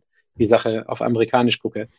Daran schließe ich nochmal einmal an. Ich will jetzt hier keinen Riesenfass aufmachen, könnt ihr ja gerne aber auch noch was zu sagen. Kasi Gold, Schiebsgeich. Es wäre schön, wenn wir mal zwei, drei kritische Worte in Richtung The Zone ablassen. Sebastian, du hattest gerade schon auf YouTube dazu kommentiert. Ich sag, bevor da jetzt am Wochenende nicht der erste Game Day gelaufen ist, äußere ich mich negativ dazu gar nicht. So, fertig. So sieht's ähm, aus. Ich kann mich erinnern an mehrere Relaunches während der Game Passes. Also da sage ich jetzt, ich bin ein alter Hase, was den Game Pass angeht, von, was ist es, von war das erste Mal 12, 13, 14 oder so. Dann gab es diesen riesen Revamp, glaube ich, 2016, 17. Da ist das Ding komplett baden gegangen. Alle sind komplett in den Hate-Modus abgerutscht. Ja, das kann alles passieren, wenn man sieht, was die Zone da ähm, alles stemmt. Und wir kriegen kein Geld von denen. Wir kennen die zwar, da sind auch liebe, nette Leute dabei. Natürlich muss man Sachen kritisch sehen, aber wenn am Montag oder Dienstag alle, wenn am Wochenende alles zusammengebrochen ist, dann bin ich auch in der Lage, am Montag, Dienstag mal zu sagen, so, hey, ihr habt es zum ersten Spieltag nicht geschafft, so, das ist richtig crappy. Aber so in diesen Singsang der letzten vier Wochen in Bezug auf die Preseason einzu, ähm, einzuschlagen oder da in die Kerbe zu hauen, dazu bin ich noch nicht bereit. Spreche jetzt für mich, nicht für die Footballerei, auch nicht für euch, aber das ist so mein Ding dazu. Also ich lasse die Kirche im Dorf. Also ich glaube auch insgesamt, die Zone-Leute wollen da eine geile Performance machen und man sieht jetzt schon, was da verändert wird. Ich habe äh, auch mit denen direkt mit meinen Kontakten gesprochen und die sagen ganz klar, da wird keine Fahrstuhlmusik laufen, das kann man, glaube ich, ausschließen, sondern sie werden natürlich versuchen, dieses, diesen, diesen Game Pass zu refinanzieren und da auch eigene Werbung drauf laufen zu lassen. Und ich glaube, das äh, wird besser sein als das Unsinn, den wir da hatten. Auf der anderen Seite, glaube ich, ähm, muss man immer ein bisschen vorsichtig sein, The Zone und den Game Pass ähm, direkt in dieses gesamte The Zone Hate reinzuwerfen. Ja, The Zone hat die Preise massiv erhöht und da kann man sich ärgern. Und es gibt eine ganz einfache Entscheidung, mit der man dazu, dazu bringen kann, dass das wieder aufhört und das ist sie zu kündigen. Und ich finde immer diesen ganzen Lärm, den man da hat, wenn man nicht zufrieden ist mit einem Produkt, wenn es zu teuer ist, kündigt es doch einfach und dann ist es okay Absolut. und dann ist es eine Lösung, die relativ schnell, und das sage ich ganz einfach, demokratisch gelöst werden kann. Aber dieser, dieser Hate und diese Angriffe die ganze Zeit, diese Negativität, die da immer rumfliegt, dieses sich über, über alles aufregen, das ist sehr deutsch und äh, bringt uns da nicht weiter. Ich, ich bin gespannt, wie es kommt. Ich nehme es an und ähm, ich finde, dass The Zone und das sehr, sehr positiv äh, herauszuheben, unfassbar schnell auf ganz viel Kritik reagiert hat. Und äh, wenn die weiter so schnell Sachen umsetzen, die Leute kritisieren, dann wird das am Ende ein relativ gutes Produkt, denke ich. Amen, würde ich mal sagen. Remo zeigt auch zwei Finger hoch, super. Dann wechsle ich jetzt mal und, ach so, eine Sache noch abschließend dazu. Natürlich wird das RTL äh, NFL und das DAZN NFL Thema auch während der Saison immer mal wieder Thema bei uns sein. Nicht allein aufgrund der Tatsache, dass Kutsche da ist und Daniel sagt, ist gerade das Ganze auch aus äh, Perspektive der Footballerei da drüben ein bisschen rockt. Aber wir beobachten es. Äh, es gibt Crossover mit Gästen, mit Themen, was auch immer. Und äh, natürlich schiebt man da rüber und guckt sich dann interessiert an und das wird hin und wieder bei uns natürlich auch auftauchen. So, ich wechsle mal wieder schmerzfrei ins Sportliche. Wir hatten es gerade mit Tanking hin oder her. Einfach mal die provokante Frage gestellt, welche Teams wollen unter Umständen in der jetzt kommenden Saison überhaupt nicht gewinnen? Das ist immer für mich verbunden mit der Diskussion darüber, wird offen getankt, darf offen getankt werden, werden Leute dafür bezahlt als Coaches, dass die, dass die Teams tanken, wollen die Spieler tanken, bei denen es um, um Verträge geht. Remo, wie blickst du darauf? Gibt es irgendwen, der jetzt gerade schon so aussieht, als wenn er sagen würde, hey, bitte lass die Saison beginnen, damit ich mein weißes Handtuch werfen kann? Ja, Arizona. Ich, also ich habe noch nie ein Team gesehen, was so offensichtlich wirklich die weiße Flagge vor der Saison hisst. Also, ich, die, die versuchen ja nicht mal irgendwen zu holen, um kurzfristig Erfolg zu, zu generieren. Ich gehe schwer davon aus, dass auch Buda Baker, nachdem sich jetzt noch geeinigt wurde, ähm, dass der die Saison nicht zu Ende spielt in Arizona. Ich gehe auch davon aus, dass Kyler Murray, wenn er fit ist, maximal zwei, dreimal äh, was Schönes machen darf auf dem Platz, einen Wurf, damit äh, auch der verschifft werden kann. Ich glaube, dass die Planungen in Arizona mit Williams jetzt schon anfangen und klar, es ist nicht schön, aber es ist am Schluss ist das in der, im US-Sport leider auch Realität und da kann man Tanking-Verbote verhängen. Ich glaube auch nicht, dass da Geld fließt. Ich glaube einfach, der Kader von Arizona und die Verantwortlichen äh, haben den Kader so zusammengestellt, dass da einfach nichts anderes übrig bleibt am Schluss. Ja, besonders wenn du noch den, den Quarterback, den du schon echt länger im Team hast, denn vor der Saison äh, entlässt und dann offensichtlich mit Joshua Dobbs gehen möchtest. Nichts gegen Josh Dobbs, aber äh, ich glaube mit Colt McCoy, der, der auch schon länger im Team ist und der eben auch gezeigt hat, dass er durchaus Qualität hat, wenn er mal rein muss, ähm, das, das sagt halt schon viel aus. Und ähm, nochmal wegen dieser Kyler Murray-Geschichte, die sollten halt wirklich aufpassen. Also wenn der sein, sein Physical nicht, äh, nicht äh, schafft, dann äh, ist, kriegt er, glaube ich, auch äh, Injury-mäßig, ich glaube, 29 Millionen nächstes Jahr garantiert. Ich weiß halt nicht, ob die, die Cardinals das wirklich wollen. Klar, ich könnte verstehen, wenn sie ihn vor der Trade-Deadline nochmal ins Schaufenster stellen wollen, wenn er dann fit ist. Aber ansonsten sollte man da halt wirklich aufpassen, dass der sich nicht eventuell noch weiter verletzt und so. Oder eventuell sogar die Chance vermiest, äh, eben so erfolgreich oder wenig erfolgreich zu sein, um Caleb Williams eventuell nächstes Jahr zu draften.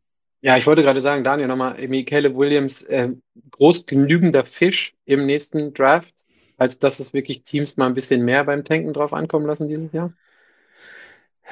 Ja, Caleb Williams, die Caleb Williams-Diskussion möchte ich jetzt eigentlich aufmachen. Äh, der sieht gut aus, aber ähm, der ist, der ist kein Mahomes. Das, das glaube ich, kann man festhalten. Ähm, der ähm, äh, übersieht, also der, der macht den zweiten Teil, den Mahomes gut kann, und das, das Scramblen und das Kreative macht er sehr, sehr gut. Ich möchte ihn nochmal in einer strukturierten NFL-Defensive sehen, weil das kann Mahomes aus der Pocket mit einer O-Line, die steht, ähm, und, äh, und klaren Routen nämlich auch ganz gut. Ähm, das habe ich bei Caleb Williams so noch bisher noch nicht gesehen. Aber dass wir jetzt schon drüber diskutieren und wir alle den Namen Caleb Williams kennen, ist ein sehr gutes Zeichen, dass wir da eine Granate haben. Und da sind noch ein paar andere, die mithalten können. Und ich glaube, dass die, die Draft-Klasse nächstes Jahr wirklich Spaß bringt.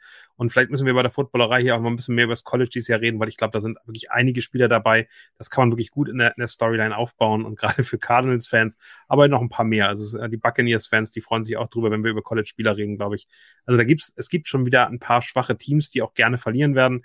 Ich glaube, kein einziger Spieler wird tanken, das muss man immer wieder festhalten. Ähm, aber Teams sorgen dafür, dass sie verlieren. Und äh, ehrlicherweise macht es für mich auch Sinn. Also es macht Sinn, in der NFL zu verlieren, um die Spieler zu bekommen, die dich langfristig erfolgreich machen können. Da können wir jetzt drüber reden, wie doof das ist, aber das System funktioniert so. Und man muss fairerweise sagen, also ich weiß nicht in jeder Sportart, aber in der NFL macht es sogar in der Theorie viel mehr Sinn, noch absichtlich zu verlieren, als beispielsweise in der NBA, wo du nur, wenn du die Playoffs nicht schaffst, äh, in eine Lotterie kommst um den ersten Pick, aber nicht als schlechtes Team automatisch zuerst picken kannst. Was in der NFL, also dadurch kann man das Tanking, finde ich, immer so ein bisschen relativieren, aber in der NFL ist es halt wirklich, gewinnst du kein Spiel, hast du den ersten Pick. Aber wenn du jetzt 20, 25 Jahre der NBA folgst, ähm, Remo, dann weißt du ganz genau, warum das schlechteste Team nur in eine Lottery mit einer prozentualen Chance für den ersten Pick kommt, weil nämlich da alle so offensichtlich getankt haben, dass irgendwer gesagt hat, so, nur, Leute, ganz so offensichtlich können wir es nicht machen, weil das Product leidet nämlich darunter. Okay, also wir halten fest, keiner, keiner tankt äh, extra, aber auch wir sitzen hier und sagen, ja, für jemanden wie Caleb Williams, du hattest es gerade bei den, bei den Jets erwähnt, ähm, Daniel, es macht unter Umständen Sinn, einfach zu sagen, okay, dieses Jahr war so Medium, was die QBs angeht, beste, äh, wichtigste Position ever ähm, im, im Sport überhaupt, dann können wir nächstes Jahr. Nee, die Worst, die Worst-Case-Situation ist, dass du knapp die Playoffs verpasst oder in die Playoffs kommst und knapp dann rausfließt, weil du kriegst keinen geilen Draft-Pick. Die ganz große Qualität ist in den Top 5, vielleicht Top 10 noch, wenn du Glück der Eagles hast in diesem Jahr. Aber das ist die schlimmste Situation, die du in der NFL haben kannst, Durchschnitt zu sein. Da rauszukommen ist viel schwerer, als wenn du richtig gut warst, richtig schlecht zu werden und richtig schlecht, richtig gut zu werden. Jetzt gebe ich an Remo, der möchte nämlich unbedingt noch was sagen. Nein, es gibt noch einen Punkt, der bei, äh, bei YouTube auch kam, weil wir gesagt haben, Spieler, ähm, tanken nicht. Genau, Coaches an sich natürlich auch nicht. Also das, das haben wir letztes Jahr auch gesehen bei, bei Houston. Ähm, die spielen um ihren Job, aber es gibt halt auch Coaches, die gefühlt in dieser Saison zur Schlachtbank geführt werden. Also, ey, das Team ist eine Katastrophe. Mach halt was draus und dann am Schluss, ja gut, nee, war scheiße, ciao. Und ähm, die werden natürlich nicht tanken, aber sie kriegen vom Front Office gegebenenfalls halt auch keine große Chance, um erfolgreich Football zu spielen. Punkt. Ich spring weiter. Und zwar noch Football-Thema, cool. Welches wird das Überraschungsteam, äh, das dann relativ weit in die Playoffs kommt? Und da ich mich gerade schon zu meinen Jets äußern musste, fange ich jetzt nicht an, darüber zu reden, ob und wer wie weit als Überraschungsteam kommt. Dann wäre, glaube ich, das wäre auch keine Überraschung. Nicht wirklich, ja, also, naja, wenn man dich hier reden hört, dann ist es auf jeden Fall eine Überraschung. Also von daher, das, das würde ich dann, dann doch gerne, äh, gerne mitnehmen. Sebastian, du siehst sehr überrascht aus. Hau mal raus, wer wäre denn für dich eine Überraschung im Playoff? Ja, die Frage ist jetzt halt, ähm, ja. wie, wie weit ist das denn? Was, ist, was wäre eine Überraschung? Super Bowl, Championship Game? Was, was, wie, wie siehst Definier das doch mal so, wie du es gerne definieren würdest. Ich jetzt? Ja. Also, das ist es kommt halt für mich wirklich darauf an, ob äh, wie das in den letzten Jahren bei diesem Team gelaufen ist. Also für mich waren letztes Jahr waren die Jaguars ein Überraschungsteam und ähm, ich weiß nicht, für mich wird dieses Jahr Detroit zum Beispiel ein Überraschungsteam. Also die waren letztes Jahr, die waren schon auf einem guten Weg, haben haben an den Playoffs gekratzt ähm, und wenn sie da jetzt meinetwegen in, in für mich, für mich ist ein Überraschungsteam ein Team, das deutlich besser ist als der Konsens der NFL-Experten. Also die, mhm. es gibt ja, wir haben ja nun ganz viel Diskussionen drum, aktuell in Power Rankings und so weiter. Und welches Team ist, das du persönlich glaubst, ist deutlich besser als dieser Konsens, den es gibt? Ich wollte gerade sagen, wir können doch, aber wir haben doch hier namentlich auf der Stange vier lupenreine NFL-Experten sitzen. Das heißt, wir haben hier Konsens oder nicht Konsens. Das heißt, wir können, äh, können das einfach mal raushauen. Ähm, dann sage ich jetzt Daniel und Remo. Wären die, ähm, was hast du gesagt? Die Lions, Sebastian? Mhm.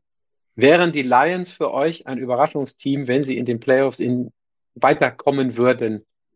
Wenn sie eine Runde weiterkommen würden, wäre es Ja, für mich keine Riesenüberraschung. Aber es wäre, klar, sie waren letztes Jahr, haben sie die Playoffs knapp verpasst, aber mit ihrem Run am Schluss und jetzt die Erwartungshaltung, finde ich, ist bei den Lions gefühlt sehr hoch. Deswegen wäre es für mich kein Die Überraschungsteam. müssen ins Super Bowl kommen, dann wären sie für mich ein Überraschungsteam. Okay. Genau. Gleiches gilt für mich, also weil wir es gerade, ich sehe es gerade in den YouTube-Kommentaren, da werden die Giants jetzt zwei, dreimal erwähnt. Das wäre für mich genauso ein Fall. Also die, die müssten schon sehr, sehr, sehr Die Giants, und die Giants sind für mich ein Überraschungsteam, wenn sie in die Playoffs kommen, ehrlicherweise. In der Division mit den beiden Gegnern bin ich äh, äh, überraschend, also auch vom Konsens her. Für mich ist äh, ein, ein Überraschungsteam übrigens, und das finde ich, also da wäre für mich AFC Championship Game ausreichend, die Miami Dolphins. In der Division würde ich, und ich, denen traue ich das zu, von dem Spielermaterial, was sie haben. Wir reden immer mal Tour und hm und keine Ahnung. Wenn Tour funktioniert und das spielt, was er gespielt hat am Anfang letzter Saison, kann ich mir vorstellen, dass die Miami Dolphins mit all dem, was sie haben, ein, ein wirkliches Überraschungsteam werden. Ich, ich weiß gar nicht, was heute los ist, aber ich muss Daniel fast durchgehend zustimmen. Hey, Aber du hast es dich, hey, du hast dich mal vorbereitet, das finde ich super. Ich, ich werde krank, glaube ich. Hab, mir, mir ist schon ganz warm. Für Ähm, alle, die auf YouTube dabei sind, äh, Request an Flo, kannst du die bitte nächstes Mal nicht nebeneinander packen in den Kacheln? Also es ist ein bisschen, ist dann doch ein bisschen zu intimate zwischen den beiden Ja, heute. Aber ähm, ganz kurz noch mein Überraschungsteam, wobei ich auch glaube, dass die Erwartungshaltung da dieses Jahr schon wesentlich gestiegen ist, sind die Falcons.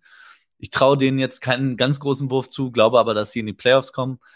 Und ein Team, was ich sagen muss, leider. Oh.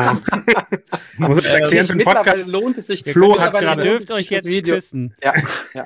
Mittlerweile lohnt es sich, das Video zu gucken. Also es gibt einen riesen, riesen Overlap zwischen zwei Darlings. Jetzt muss noch so ein Herzframe drumherum. Mach mal einen Screenshot Ist das die, ist das die, ist die Kisscam, die wir hier bekommen? Oder? Ja, Ja. die Kisscam. Habe ich doch gerade gesagt. Ihr, ihr dürft euch jetzt küssen, bitte. Aber dann, aber dann mach doch mal den Move jetzt in Richtung des Kann man, Bildes. kann man nicht zumindest hier sozusagen anstoßen gemeinsam? Sind die Ja, ich habe leider keinen. Sham. Nee, andere. So, ja. Ah. Ähm, das Also, andere wir, können auch, wir Team. können auch versuchen, ein Herz zu formen. Vielleicht kriegen wir, kriegen wir das denn Ihr hier. könnt euch auch actual einen Kuss geben an euren Bildrand. Dann werden Sebastian und ich noch Oh. bleicher, weil wir außen sitzen müssen. So, ist das schön. naja. Deine Hand ist so groß, ich muss mir dich daran hier. Ja. Ja. Alright. Das, das üben wir nochmal. Das üben wir nochmal. Das, Das andere Team, was ich sagen muss, leider, was ich mir aber gut vorstellen kann und was, glaube ich, dieses Jahr wirklich nicht viele auf dem Schirm haben, sind die Browns, die tatsächlich eigentlich alles haben, um sehr erfolgreich Football zu spielen. Wir müssen davon ausgehen, die Sean Watson ist noch nicht so alt, dass der jetzt ein bisschen reinkommt und tatsächlich irgendwann wieder da anknüpft, wo er vor seinen ganzen vor seinem Trade, den Verletzungen und dem Skandal war und damit, wenn der so spielt, wie er schon mal Football gespielt hat, dann sind die Browns ein Kandidat, die auch in der AFC ganz weit kommen können. Muss man leider so sagen. Darf ich da mal Ja, kurz den- reingrätschen? Mit einer kurzen bitte. Frage nur. Bitte. Spielt ihr alle Fantasy? Ja. Ja. Die Frage ist, in wie euren, viel, aber ja. äh, nee, nee, in euren Ligen wurde, äh, wann wurde Deshaun Watson da gedraftet? Wurde auf den, wurde der extra lange weggeschoben oder ging er normal früh? Also bei mir, ich habe nur es in einer mitgekriegt, da ist er ganz bis zum Ende da gewesen, weil ich glaube, keiner sich getraut hat. Deswegen wollte ich nur mal wissen, wie das bei euch war. Ich habe ich hab gerade lustigerweise Autodraft parallel zu dieser Sendung hier. Und da habe ich automatisch äh, Deshaun Watson äh, in einem Salary Draft für 18 Dollar geholt. Also auch da ist es ein niedriger Wert für die Qualität, die er prinzipiell hätte. Aber jetzt habe ich diesen Deshaun Watson bei mir im Team. Und ich habe ein bisschen Angst, dass ich, äh, keine Ahnung, den nicht loswerde. Hm. Musst du leider waven direkt, Daniel. So viel zu meiner Meinung dazu, Flo, als Antwort auf deine Frage.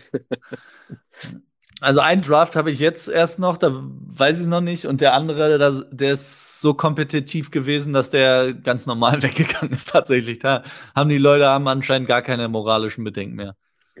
Und da hast du ihn dir geholt, oder? Nein, habe ich nicht. ähm, und zum Ersatz muss man aber zumindest Kaepernick noch draften, der, glaube ich, immer noch äh, ähm, pickable ist.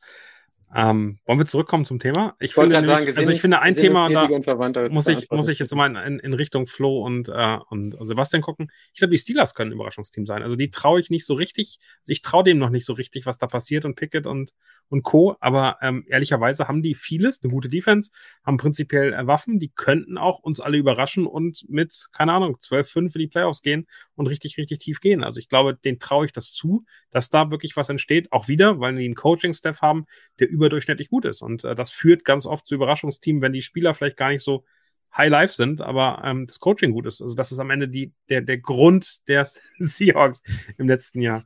Remo macht hier wieder Herzspielchen. Ja. So, Flo, wenn du das so einfach umschieben kannst, kannst du jetzt Sebastian und mich mal in die Mitte packen und die beiden ein bisschen, damit das Ganze mal ein bisschen abkühlt hier. Wir schlackern schon die Ohrläppchen. Darf, darf ich auch moderieren, wenn ich außen bin? ja, du darfst, ja, kannst du gerne. Kannst, ihr könnt zusammen moderieren, Leute. Ihr könnt das so links und rechts zuspielen. Einer im Abendkleid, einer schön mit, äh, mit Fliege. Ich finde, die Seahawks können ein Überraschungsteam sein. Ich glaube, dass je länger die Saison dauert, die nach hinten raus doch ein bisschen was leisten können. Und bei den Seahawks in Relation ist es für mich so, dass sie nicht in Championship Game kommen müssen und nicht unbedingt in den Super Bowl kommen müssen, aber dass sie äh, mit solider Arbeit dieses Jahr wieder ein Stück weit überraschen können. Das wäre für mich ein Team. Ich finde irgendwie schön die Frage, die Frage von Horus, hat Remo jetzt blonde oder graue Haare? Ich hatte gerade für braune Haare, aber ist okay. Naja, lieber, lieber, lieber Horus, das ist die, das ist die Contemporary Art, die, ähm, die äh, Remo macht. So jetzt, jetzt macht, jetzt, jetzt macht äh, jetzt Flo uns hier im Video richtig. Jetzt, genau, jetzt, hat die, hat die, hat endlich die Random-Taste gefunden. Gucken. So, jetzt musst du anfangen. Aber wenn wir jetzt anfangen wie die DVD-Wartebildschirm, äh, dass sich unsere Logos bewegen, das würde ich sensationell finden, Flo. Wenn du das hinkriegst, äh, gebe ich dir einen Köpi aus. Nee, ich finde noch viel wichtiger, wir fangen jetzt an, äh, Korpusse, Köpfe und Kappen zu tauschen. Das geht auch. Das, das würde auch passen. So, ich springe mal wieder, Daniel, du sagtest es gerade zum, zum Thema zurück. Liebe Leute, welcher Coach fliegt zuerst? Wer muss zuerst gehen? Wollen wir mal ohne, ohne Begründung einfach alle nur einen Namen rein, rein, rein Ja, bitte, bitte. Fang du an. Du bist oben links, du darfst anfangen. Ich nehme Ron Rivera. Ich glaube, ich glaube, der, der ist am einfachsten zu ersetzen. Ohne Begründung. Sebastian, weiter.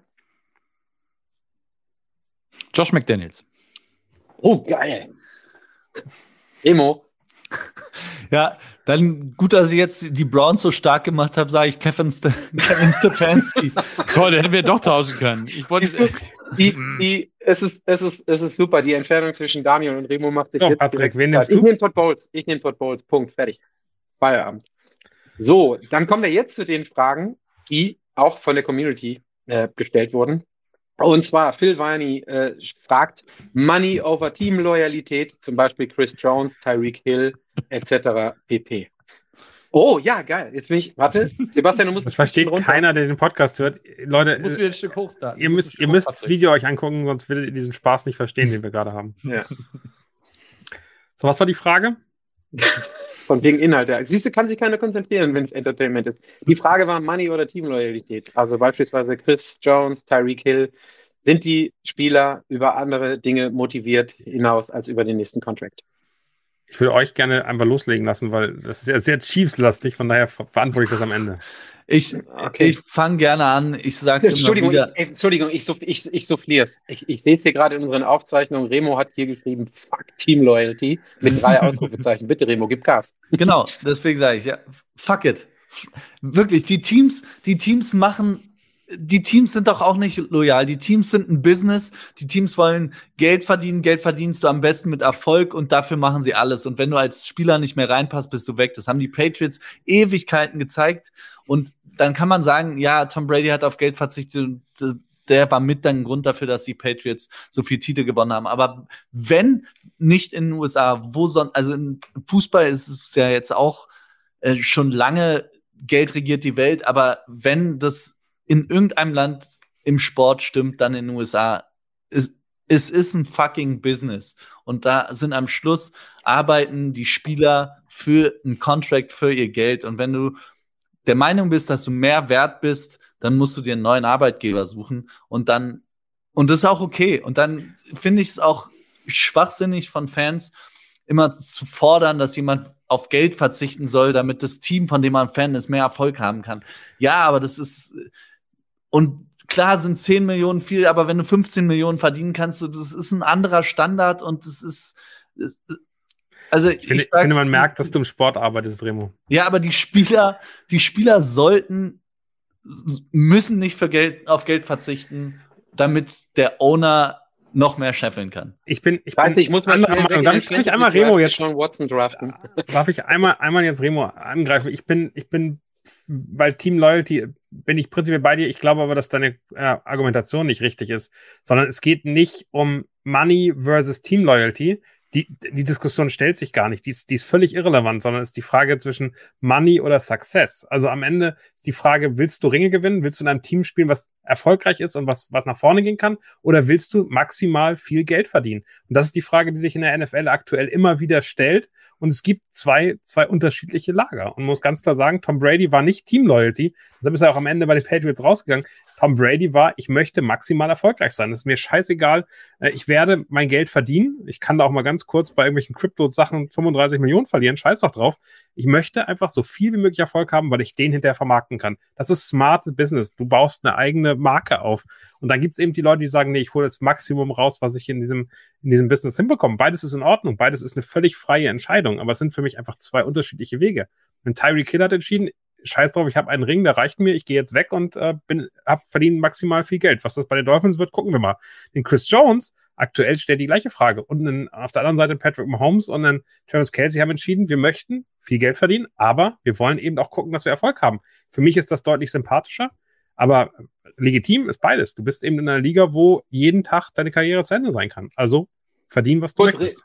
Remo, bevor du darfst, Sebastian und ich antworten nicht darauf. Und danke, Flo, dass die beiden jetzt wieder im Video auseinander sind. Das zahlt sich direkt aus. Remo, bitte, Replik, gib Gas. Nein, aber es ist ja, es ist ja so der Erfolg und man kann es sagen, ja, Patrick Mahomes, ähm, dem ist Erfolg wichtiger und äh, Geld kann man immer nebenbei verdienen. Aber es gibt so viele Positionen, vor allem im Football, wo das nicht so ist. Du kannst als Chris Jones Defensive Tackle, du bist nicht diese Leuchtturmfigur, die sich Werbeverträge ohne Ende und sich die Werbeverträge aussuchen kann und sich quasi aussuchen kann, wie viel sie von den großen Sponsoren kriegen. Das ist den Quarterbacks und einigen wenigen Receivern eigentlich vorbehalten. Und die können sich das vielleicht auch leisten, dann hier und da mal äh, auf was zu verzichten. Und am Schluss hat ja Success auch mit, also zumindest aus der Fansicht von außen betrachtet, mit Teamloyalität zu tun, weil man den Erfolg des Teams gegebenenfalls über seine eigene Wertschöpfungskette stellt, auch wenn das natürlich nicht das immer der nichts, Fall ist. Das hat nichts mit Team Loyalty zu tun. Wenn ich, wenn ich Spieler sehe, die zu den Patriots gewechselt sind in den letzten 20 Jahren, weil sie wussten, dass sie mit Tom Brady der Erfolg haben, ist das für mich auch Success. Die haben weniger Geld genommen,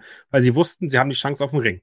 So, und das ist für mich ein total legitimes, aber Team Loyalty, ich glaube, das gibt's nicht. Adam Thielen ist am Ende auch als Homegrown Player am Ende weggegangen von den Minnesota Vikings, weil, weil die ihn nicht mehr bezahlen. Ich glaube, es gibt keine Team Loyalty. Null, nada, nirgendwo. Sondern es gibt Success oder es gibt äh, äh Money, äh, dass ich das genau. verdienen kann. Und das sind die zwei Faktoren, die relevant sind in der Karriere eines Spielers. Und am so, Anfang. das ist, das, nee, nee, sorry, das ist jetzt der Punkt, wo, wo ihr in euren eigenen Podcast müsst. Also zwei, zwei Argumente für und das sind einfach nur Feststellungen. Für Team Loyalty habe ich Tim Duncan und Dirk Nowitzki. Damit springen wir jetzt zum nächsten Punkt. So. Ähm, wir haben noch zwei Fragen gehabt, die haben wir quasi, die habe ich gerade. Sind die eigentlich beide NFL und Football oder? Ja, beide. Also beide. Ja, ja, NFL, ja, Patrick, das ist, das ist dir hoffentlich bewusst, aber ist okay. Nein, grund, grundsätzlich, grundsätzlich, grundsätzlich Team Loyalty. Also es, es gibt es, ich habe meine Meinung auch dazu, ihr kennt die, ich stimme euch da mehr oder weniger zu, dass es keine wirkliche gibt und also fuck it, drei Ausrufezeichen können wir dann auf die, auf deine äh, Zitatkachel packen, das, das hilft auf jeden Fall, Remo. So, wir haben zwei Franke Fragen schreibt, äh, ja, das gab es zuletzt bei Uwe Seeler. Danke. ich würde Thomas Müller auch und noch Kev Kev hat, hat Larry Fitzgerald reingeschmissen. So, ne? Schöner Punkt. Punkt. Fertig. Dan Marino. Wir hatten zwei Fragen äh, von äh, Dominik äh, Vinicius und Geronimo 18203, die gingen in die Richtung von, äh, welche Teams können überraschen und welche Underdogs sind dabei. Die haben wir gerade beantwortet. Die habe ich ein Stück weit außen vor gelassen. Ich glaube, euch wurde gerade mit der Diskussion, wer überraschend und tiefen Player Run, Run überraschend machen kann, Genüge getan. Dann kommen wir zur nächsten Frage. Wer von den großen Favoriten, Chiefs, Bengals, 49ers, Punkt, Punkt, Punkt, ich würde da jetzt nochmal die Eagles mit reinnehmen, wird aus eurer Sicht zur großen Enttäuschung, fragt Maverick 198153. Ui. Ähm, Daniel, nachdem du gerade nicht wolltest, musst du jetzt anfangen. ich glaube, es ist kein dediziert das, das Team, sondern es ist das Team, wo sich die äh, Verletzungspech häuft. Also am Ende kann jedes dieser Teams eine große Enttäuschung werden, in dem Moment, in dem sich der Quarterback verletzt. Es kann jedes Team äh, ein Problem werden, sobald sich die O-Line äh, schwerwiegend verletzt und du dann nicht mehr den, die Möglichkeiten hast, du die Zeit hast. Ich glaube, es ist am Ende ähm, ganz schwer zu sagen, welches dieser Teams, wenn du eins von den vier haben möchtest, was ist am fragilsten? Für mich die 49ers. Remo, du darfst wieder direkt. auch auf die ähm, Gefallen, dass Sebastian und ich wieder nicht zu Wort kommen, aber mach mal. Nee, ich, ich sehe es. Also ich habe auch äh, reingeschrieben, für mich von den vier Teams gibt es eigentlich ein Team, was die wenigsten Fragezeichen hat, was für mich das stabilste Team ist, sind die Eagles. die am ehesten ähm, was verkraften können und die am wenigsten Fragezeichen haben. Und alle anderen vermeintlichen Favoriten, äh, Bills, Chiefs, 49ers, ähm, Cowboys, haben alle für mich größere Fragezeichen, die einen oder die anderen. Bei den Chiefs sind es die Receiver, Chris Jones, bei den 49ers ist der Quarterback, bei den Cowboys der Trainer. Es ist, und wenn da irgendwas, eine Kleinigkeit schief geht oder irgendwas wirklich scheiße läuft, dann haben für mich die Teams wirklich alle Potenzial zu enttäuschen auch, weil die NFL einfach eine fucking schwere Liga ist. Und die, die Eagles würde ich da so ein bisschen rausnehmen, weil ich bei denen das weniger einfach sehe, den Weg zu enttäuschen, sage ich mal. Ja. Guck zu, ähm, guck zu Sebastian rüber. Okay. ähm, ja, sind halt auch, glaube ich, so, so Faktoren. Ich habe es äh, mir mit aufgeschrieben, was so mit so Spielern wie Chris Jones oder auch einem Nick Bosa passiert. Ne? Bosa sagt ja auch, er möchte, er möchte einen neuen Vertrag haben und so weiter und so fort. Das sind, das kann natürlich auch damit mit, mit reinspielen. Und äh, denn wir wissen auch, dass die 49ers äh, in den letzten Jahren immer ein bisschen Probleme hatten mit Verletzungen. Für, ne? muss ja nur auf die Quarterback-Position gucken. Und irgendwann ist da vielleicht auch mal der Punkt erreicht, wo man diese ganzen Ausfälle dann nicht mehr so, so wunderbar kompensieren kann. Und äh, ja, dann kann es im Grunde jeden von diesen, von diesen Teams treffen. Also ich kann abschließend nur sagen, was ich mir wünsche, jetzt unabhängig von meinen Jets und der Performance. Ich möchte, dass mit diesen vier Teams gar nichts im negativen Sinne passiert, mhm. weil ich mich richtig unsäglich auf diese Saison freue. Leider ist es ein bisschen äh, ungleich verteilt zwischen Buffalo, KC, ähm, Cincinnati und den Eagles. Aber ich habe Bock, dass alle vier Teams wirklich top-notch irgendwie im obersten Perzentil performen und wir eine richtig starke Saison sehen, wo wir wirklich jeden Donnerstag, jeden Sonntag und auch montags nachts denken, es gibt gar kein langweiliges oder unwichtiges oder schon vorher äh, mehr oder weniger geklärtes oder ähm, vom Ausgang her klares Spiel. Also darauf habe ich Bock und ich glaube, diese Saison oder dieses Jahr könnte das mehr noch der Fall sein, weil diese Teams wirklich so unglaublich stark sind in meinen Augen, äh, dass es trotz der ein oder anderen Verletzung, die äh, unavoidable ist, also unvermeidbar ist, sorry dafür, ähm, äh, passieren kann oder gelingen kann. Ich gehe noch mal wir gehen noch mal ein Stück weiter rein, bezogen auf äh, einzelne Teams und Fragen, die gestellt wurden. Schließt ein bisschen an an die ähm, Performance-Frage, die wir gerade hatten. Wie lange ist das Bengals Super Bowl-Fenster realistischerweise noch offen? Fragt, ich sage jetzt einfach mal Sönke 180. Sebastian, fang mal an. Was denkst du? Naja, ähm, du wirst Joe Burrow irgendwann viel, viel Geld bezahlen müssen. Justin Herbert hat jetzt den Markt quasi neu äh, resettet und Burrow ist der Nächste, der kassieren wird. Ob das jetzt im Laufe der Saison passiert oder erst im, in der nächsten Saison, das, das wird sich zeigen. Aber das Problem ist, ähm, da kommen ja auch noch andere Spieler. Die, die Receiver, Jamal Chase muss bezahlt werden und etliche andere auch noch. Also für mich äh, muss der Move eigentlich der Bengals sein, dass sie dieses Jahr eventuell auch mal ein bisschen über ihren Schatten springen und äh, zur Trade Deadline mal schauen, ähm, ob da nicht eventuell noch das eine oder andere Puzzle-Piece irgendwo auf dem Markt rum, rumschwirrt, was bei seinem Team unglücklich ist, was den Bengals aber eventuell helfen könnte, eben den nächsten Schritt zu gehen und äh, eben in den Super Bowl wieder einzuziehen und diesen dann auch dieses Mal zu gewinnen. Remo, meinst du, es liegt auch am Team oder ähm, eher dann doch über den Quarterback definiert mit Burrow, solange der da bleibt, wenn man ihn bezahlt? Das grobe Fenster ist meiner Meinung nach auf, solange Burrow fit bleibt und bei den Bengals ist, ist einfach einer dieser, dieser Quarterback-Talente, die ein Team automatisch besser machen und zu einem Contender machen, wenn es nicht ein völliger Katastrophenkader ist. Aber da die Bengals aktuell wirklich viel junges Talent haben, äh, sehe ich nicht, dass, dass das in den nächsten Jahren mit Joe Burrow irgendwie den Bach runtergeht, solange der fit bleibt. Gut, dann richte ich die nächste Frage mal direkt an Daniel. Vero Fabri fragt, äh, Eagles gleich Super Bowl Hangover oder Favorit auf den erneuten Einzug in den Super Bowl? Ich glaube, dass ähm, der Super Bowl Hangover ja eher kommt, wenn du gewonnen hast. Also da bist du dann happy und zufrieden und satt und äh, hast vielleicht nicht mehr die Spieler, die dann sozusagen so viel mehr weiter mehr Gas geben wollen. Mag mal die Falcons. Entschuldigung. Ja, unqualifizierter Kommentar, weil ähm, die dann schon noch eine andere Situation hatten. Aber danke. Ähm, um sinnvoll weiterzukommen, ähm, ist es, glaube ich, am Ende wichtig zu sehen, dass die Eagles sich eher verstärkt haben. Jalen Carter in der Defensive ist nochmal irgendwie ein großer Schritt nach vorne. Ähm, und ähm, ich glaube, dass man da keine Angst haben muss. Und der, der X-Faktor sind die beiden äh, Koordinatoren, die weg sind, die nicht mehr da sind, ähm, die wir alle nicht so ganz so stark einschätzen, weil wir glauben, dass aus dem Team ähm, am Ende wirklich gut was zurückkommt. Von daher sind sie für mich eher wieder Favorit ähm, und müssen mit der neuen Rolle arbeiten. Letztes Jahr waren sie eher Underdog, ähm, aber ähm, es spricht wenig dagegen, dass die nicht mindestens ins äh, NFC äh, Championship Game kommen und dann kommt es eben noch ein bisschen an Glück und, äh, und äh, den, die bessere Tagesform an und weniger Verletzungen. Ansonsten ähm, mache ich mir da keine Sorgen. Die Eagles werden uns die nächsten Jahre immer noch sehr eng begleiten, da bin ich mir sehr sicher. Timo Michalik fragt, das richte ich jetzt mal ausnahmsweise nicht an Daniel, sondern an Sebastian, weil du gerade zu den Contracts schon ähm, und den Holdouts was gesagt hast. Denkt ihr, dass die Chiefs ohne Chris Jones die gleichen Chancen im Rennen um den Super Bowl haben?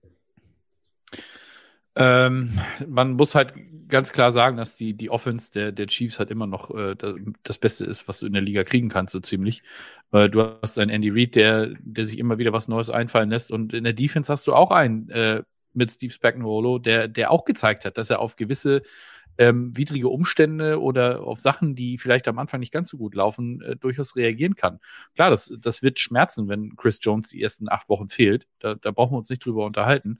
Aber ich traue den Chiefs das eben durchaus zu, dass sie das dann eben doch noch kompensieren können und dann eben, wenn es nachher um die Wurst geht äh, und Jones dann wieder da ist, dann auch wieder äh, voll angreifen können. 2018 hatten die Chiefs die 27 beste Defensive und äh, sind äh, nur durch eine falsche Holdingstrafe äh, den, an dem Super Bowl vorbeigeschrammt. Ähm, von daher glaube ich, ähm, kann man das immer so festhalten. Die Offensive gewinnt äh, Meisterschaften, nicht die Defensive. Ja, die Liga hat sich verändert. Schade, jetzt dachte ich, Remo holt noch mal einen raus, aber nee, dann äh, trotz der trotz der Kachelentfernung kommt dann noch mal die kommt dann noch mal die Zustimmung. Ja, Stark. Wir springen weiter. Wir hatten die Lions gerade schon. Ähm, ich habe mir ein bisschen genauer angeschaut. Hot Take, die Lions gewinnen gegen die Chiefs und sind das längste undefeated, undefeated Team dieser Saison, sagt äh, Lions DS 06. Also kein Wunder, wo es herkommt. Ich habe da einmal drauf geschaut. Ein 6-0, wenn die Lions die ähm, Chiefs, daher kommt wahrscheinlich der Gedanke besiegen, ist möglich, weil danach nämlich die Seahawks, die Packers, die Falcons, die Panthers und die Bucks kommen. Das heißt, äh, in irgendeiner Welt, wie gesagt, in Lions DS Welt könnte das sein, dass die Lions 6 zu 0 starten. Ich glaube es leider nicht. Ich glaube auch nicht, dass sie, selbst wenn sie gegen die Chiefs verlieren, danach 5 und 1 gehen. Ein bisschen beschwerlicher wird in irgendeine Playoff-Richtung der Weg für die Falcons dann schon, glaube ich. Ich glaube, die Statistik von Andy Reid mit einer Vorbereitungszeit von mehr als einer Woche ähm, spricht für sich. Fair point. Stark. Uh, next one. Wird Sean Payton 2024 einen neuen Quarterback draften? fragt Manuel Roschitz. Remo. Ich glaube, dass die Broncos, auch wenn ich nicht glaube, dass sie ähm, das umsetzen können, was sie sich erhofft haben mit dem Russell Wilson Trade, glaube ich, dass sie als Team einfach zu gut sein werden, um ganz vorne zu draften. Deswegen vermute, wäre meine Vermutung jetzt von vorne, vor der Saison für den Draft in einem Jahr, dass sie wahrscheinlich eher auf eine Veteran-Option zurückgreifen. Ich kann mir aber gut vorstellen, dass Russell Wilson nicht mehr Quarterback sein wird der Broncos nächstes Jahr. Wäre dann hart. Ist das eine Sache, in die Sean Payton guckt, Daniel? Ganz kurz. Nächste Frage. Ich möchte weitere Fragen haben hier. okay, gut. Wenn wir keine Zeit haben, dann nächste Frage und nicht nochmal nachfragen bei mir. Ich, das, was Remo gesagt hat. okay, das können wir für den Podcast hinterher rausschneiden, sonst denken wieder alle, wir hauen uns mit den Äxten die, äh, die, Köpfe, die Köpfe rein. Wird Anthony Richardson gebencht im Laufe der Saison? Paul Parson fragt. Ich frage Daniel, bitte, du darfst inhaltlich was sagen. Daniel. Ich möchte auch die Frage nicht beantworten. Ich möchte nur die Frage mit den Rushing Yards und den Passing Yards noch haben. Von daher, mach mal, mach mal, Sebastian. Entschuldige bitte, what the fuck, Alter? Sebastian, hast du Lust, die Frage nach Richardson zu beantworten? Ja, das ist eine ganz einfache Geschichte. Warum sollte man ihn benchen? Also ganz ehrlich, ja. äh, du, du hast, finde ich, überhaupt keine Veranlassung dazu. Die Codes äh, wissen, dass sie dieses Jahr noch um nichts mitspielen werden, glaube ich. Da sind wir uns einig. Und äh, ich habe äh, vorhin im Chat habe ich schon mal gelesen, dass, dass Jim Irsay zum Beispiel einen Marvin, Marvin Harrison Jr. haben möchte. Ich glaube, äh, wenn alles ganz normal läuft, sollten sie auch gute Chancen haben, äh, den äh, im Draft zu holen. Und dann haben sie auch wieder so eine Feel-Good-Story und dann nächstes Jahr können sie dann eventuell ein bisschen, ein bisschen mehr machen. Remo, ich lass mal Daniel, bevor er komplett von der Kette geht. Daniel, stell dir bitte eine Frage und beantworte die dann auch, wenn es dir passt. Nee, wir können die alle noch schnell durchgehen. Will, wird Bill O'Briens Offense die Pets mit ihrer starken Defensive die Playoffs führen? Nein. Welcher Division-Sieger wird dieses Jahr letzter und warum sind es die Bills Buccaneers? Mhm. äh, Martha Munke, danke. Äh, wird mhm. Jordan Love die größte positive Überraschung? Nein. Wird Pickett durchstarten? Eher nicht. Welche Needs der Raiders können gegebenenfalls noch mit welchen Free Agents Die haben zu viele Needs. Welches Team mit dem ersten Pick war für euch das Beste nach der Offseason Draft. Da hat Remo gesagt, die Frage nicht, das lassen wir einfach so hin. Jetzt finde ich die spannendste Frage, auf die ich mich eine halbe Stunde lang vorbereitet habe, die möchte ich jetzt noch zwei Minuten mit euch besprechen. Wie viele Also was alle Leute, was alle Leute Verhältnis, lass mich doch mal Ich habe aussprechen. Vor fünf, Minuten, vor fünf Minuten im Chat gefragt, welche Lass Fragen mal sind euch wichtig? Ja, dann schreib's doch einfach rein, dann kommt die als erstes, Daniel. Sorry. Wichtiger, aber wenn du jetzt noch die Frage wegredest, nimmst du mir wieder Zeit weg. Wie viele Rushing Yards wird es im Verhältnis zu Passing Yards geben? Stichwort Quarterback-Liga. Ich finde das extrem spannend, weil ich immer dachte, ja, es werden immer mehr Passing Yards und immer weniger Rushing Yards. Völliger Quatsch. Es ist, es ist wirklich spannend, dass seit 2009 die Passing Yards der Liga relativ konstant bleiben. So irgendwas zwischen 117.000 und 125.000 Passing Yards pro Saison. Habe ich nicht gewusst, fand ich wirklich, wirklich interessant. Wenn jetzt weiter runtergeht und sich die Rushing Yards anguckt, da denkt man, krass, das müsste doch eigentlich immer weniger werden, weil äh, früher war es eine, eine Run-Liga, jetzt ist es eine Passing-Liga. 65.894 Rushing Yards hatten wir im letzten Jahr. Und das ist mehr, als wir in den 80er und 90er Jahren hatten. Was bedeutet das? Es gibt einfach sehr viel mehr Total Yards, die wir als Offensive machen. Das heißt, die Offensiven, und das hat natürlich sehr viel mit den Regeln zu tun. Das darf man auch nicht vergessen. Die Regeln haben sich einfach in den letzten 30 Jahren in der NFL massiv verändert und die haben ganz klar die Offense immer bevorzugt, damit das ein attraktiveres Spiel wird. Das heißt, es ist aktuell eigentlich gar kein Trend zu sehen. Nicht mehr Passing Yards, nicht mehr Quarterback League. Die Quarterbacks rennen ja auch.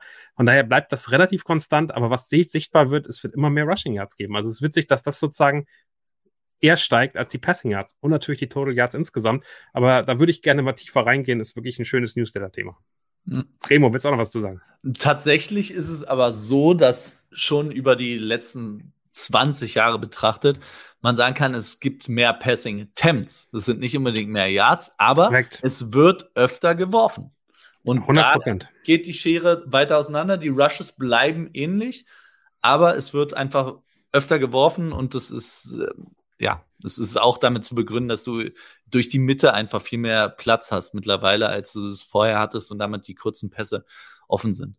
Naja, und eben auch der, ähm, der Run nicht mehr so krass verteidigt wird, wie es in den 80er, 70er, 60er Jahren ist, sondern dadurch, dass du eben mehr Passing Attempts hast, musst du eben das auch in irgendeiner Form respektieren und damit mehr Spieler ins Defensive Backfield geben. Dafür hast du ganz selten richtig, richtige Big Boxes, die, die da wirklich nur den Run aufhalten. Das hast du einfach nicht mehr. Und es verändert sich das Run-Game. Du hast fast keine Fullbacks mehr, die früher einfach der Standard waren, die es so nicht mehr gibt. Also ich finde, die Ent Entwicklung der Liga allgemein, da sind wir vier vielleicht auch einfach die Falschen für, aber ähm, das, das Thema würde ich super, super gerne mal vertiefen, weil ich glaube, dass ähm, man da sehr, sehr viel lernen kann, wenn Schuhan und äh, Max vielleicht die, die richtigen Coaches, mit denen man da tiefer reingehen kann. Aber ein Thema, also danke für die Frage, Smerkster. Ich wollte die auf jeden Fall noch haben, weil die einfach unglaublich spannend ist, gerade zum Start der Liga, um mal ein bisschen zu gucken, wo entwickelt sich die NFL einfach hin. Hm. Ist definitiv ja noch- interessant. Haben wir ja noch locker geschafft. Ich muss das sagen, das sollten wir alle wissen, wir haben ein Tool, was nach anderthalb Stunden hier den, den, den Saft zieht. Das heißt, jederzeit kann es vorbei sein. Wir haben noch zwei Minuten. Ja, ich würde jetzt, also, äh, es sei denn, es sei denn, irgendwer Wir fühlt sich gehen noch all in heute und underappreciated probieren das aus. inhaltlich. Okay. Bro, du kannst ja noch, du Dann kannst ja seid ihr alleine mit Flo, das muss man auch festhalten. Ja, das Viel Spaß dann. Also ganz kurz, dann nur, wenn das passieren sollte, dann kommen wir trotzdem gleich wieder.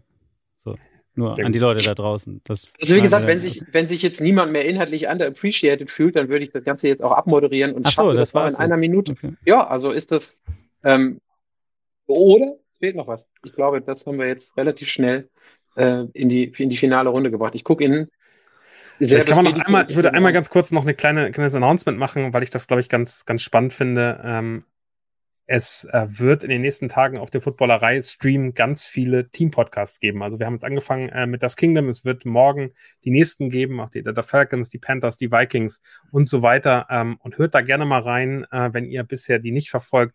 Ich glaube, das ist ein schöner Einblick in all die Arbeit, in all die Inhalte, in all die Menschen, die es auch in der Footballerei gibt. Das sind ja nicht nur vier, vier oder die, die 10, 15, die ihr hier vielleicht in der Footballerei Show oder auf dem Footballerei Podcast Stream kennt, sondern da gibt's ganz, ganz viel mehr, die sehr viele wirklich spannende Inhalte machen und vielleicht verliebt ihr euch dabei ja auch in ein Team, ähm, was einfach äh, coole Typen hat ähm, und ähm, da wollen wir ähm, auf jeden Fall noch darauf hinweisen. Dazu gibt's natürlich auch die ELF-Inhalte und mit Circus Sideline einen sensationellen Einstiegs-Podcast, den wir haben, den ihr eigentlich an alle, den ihr schon immer mal Football ans Herz legen wolltet, geben könnt. Ninja und Nina machen da einen super Job. Also wir haben ganz, ganz viele Inhalte, die es jetzt am Anfang der Saison einmal geben wird. Guckt da gerne mal rein.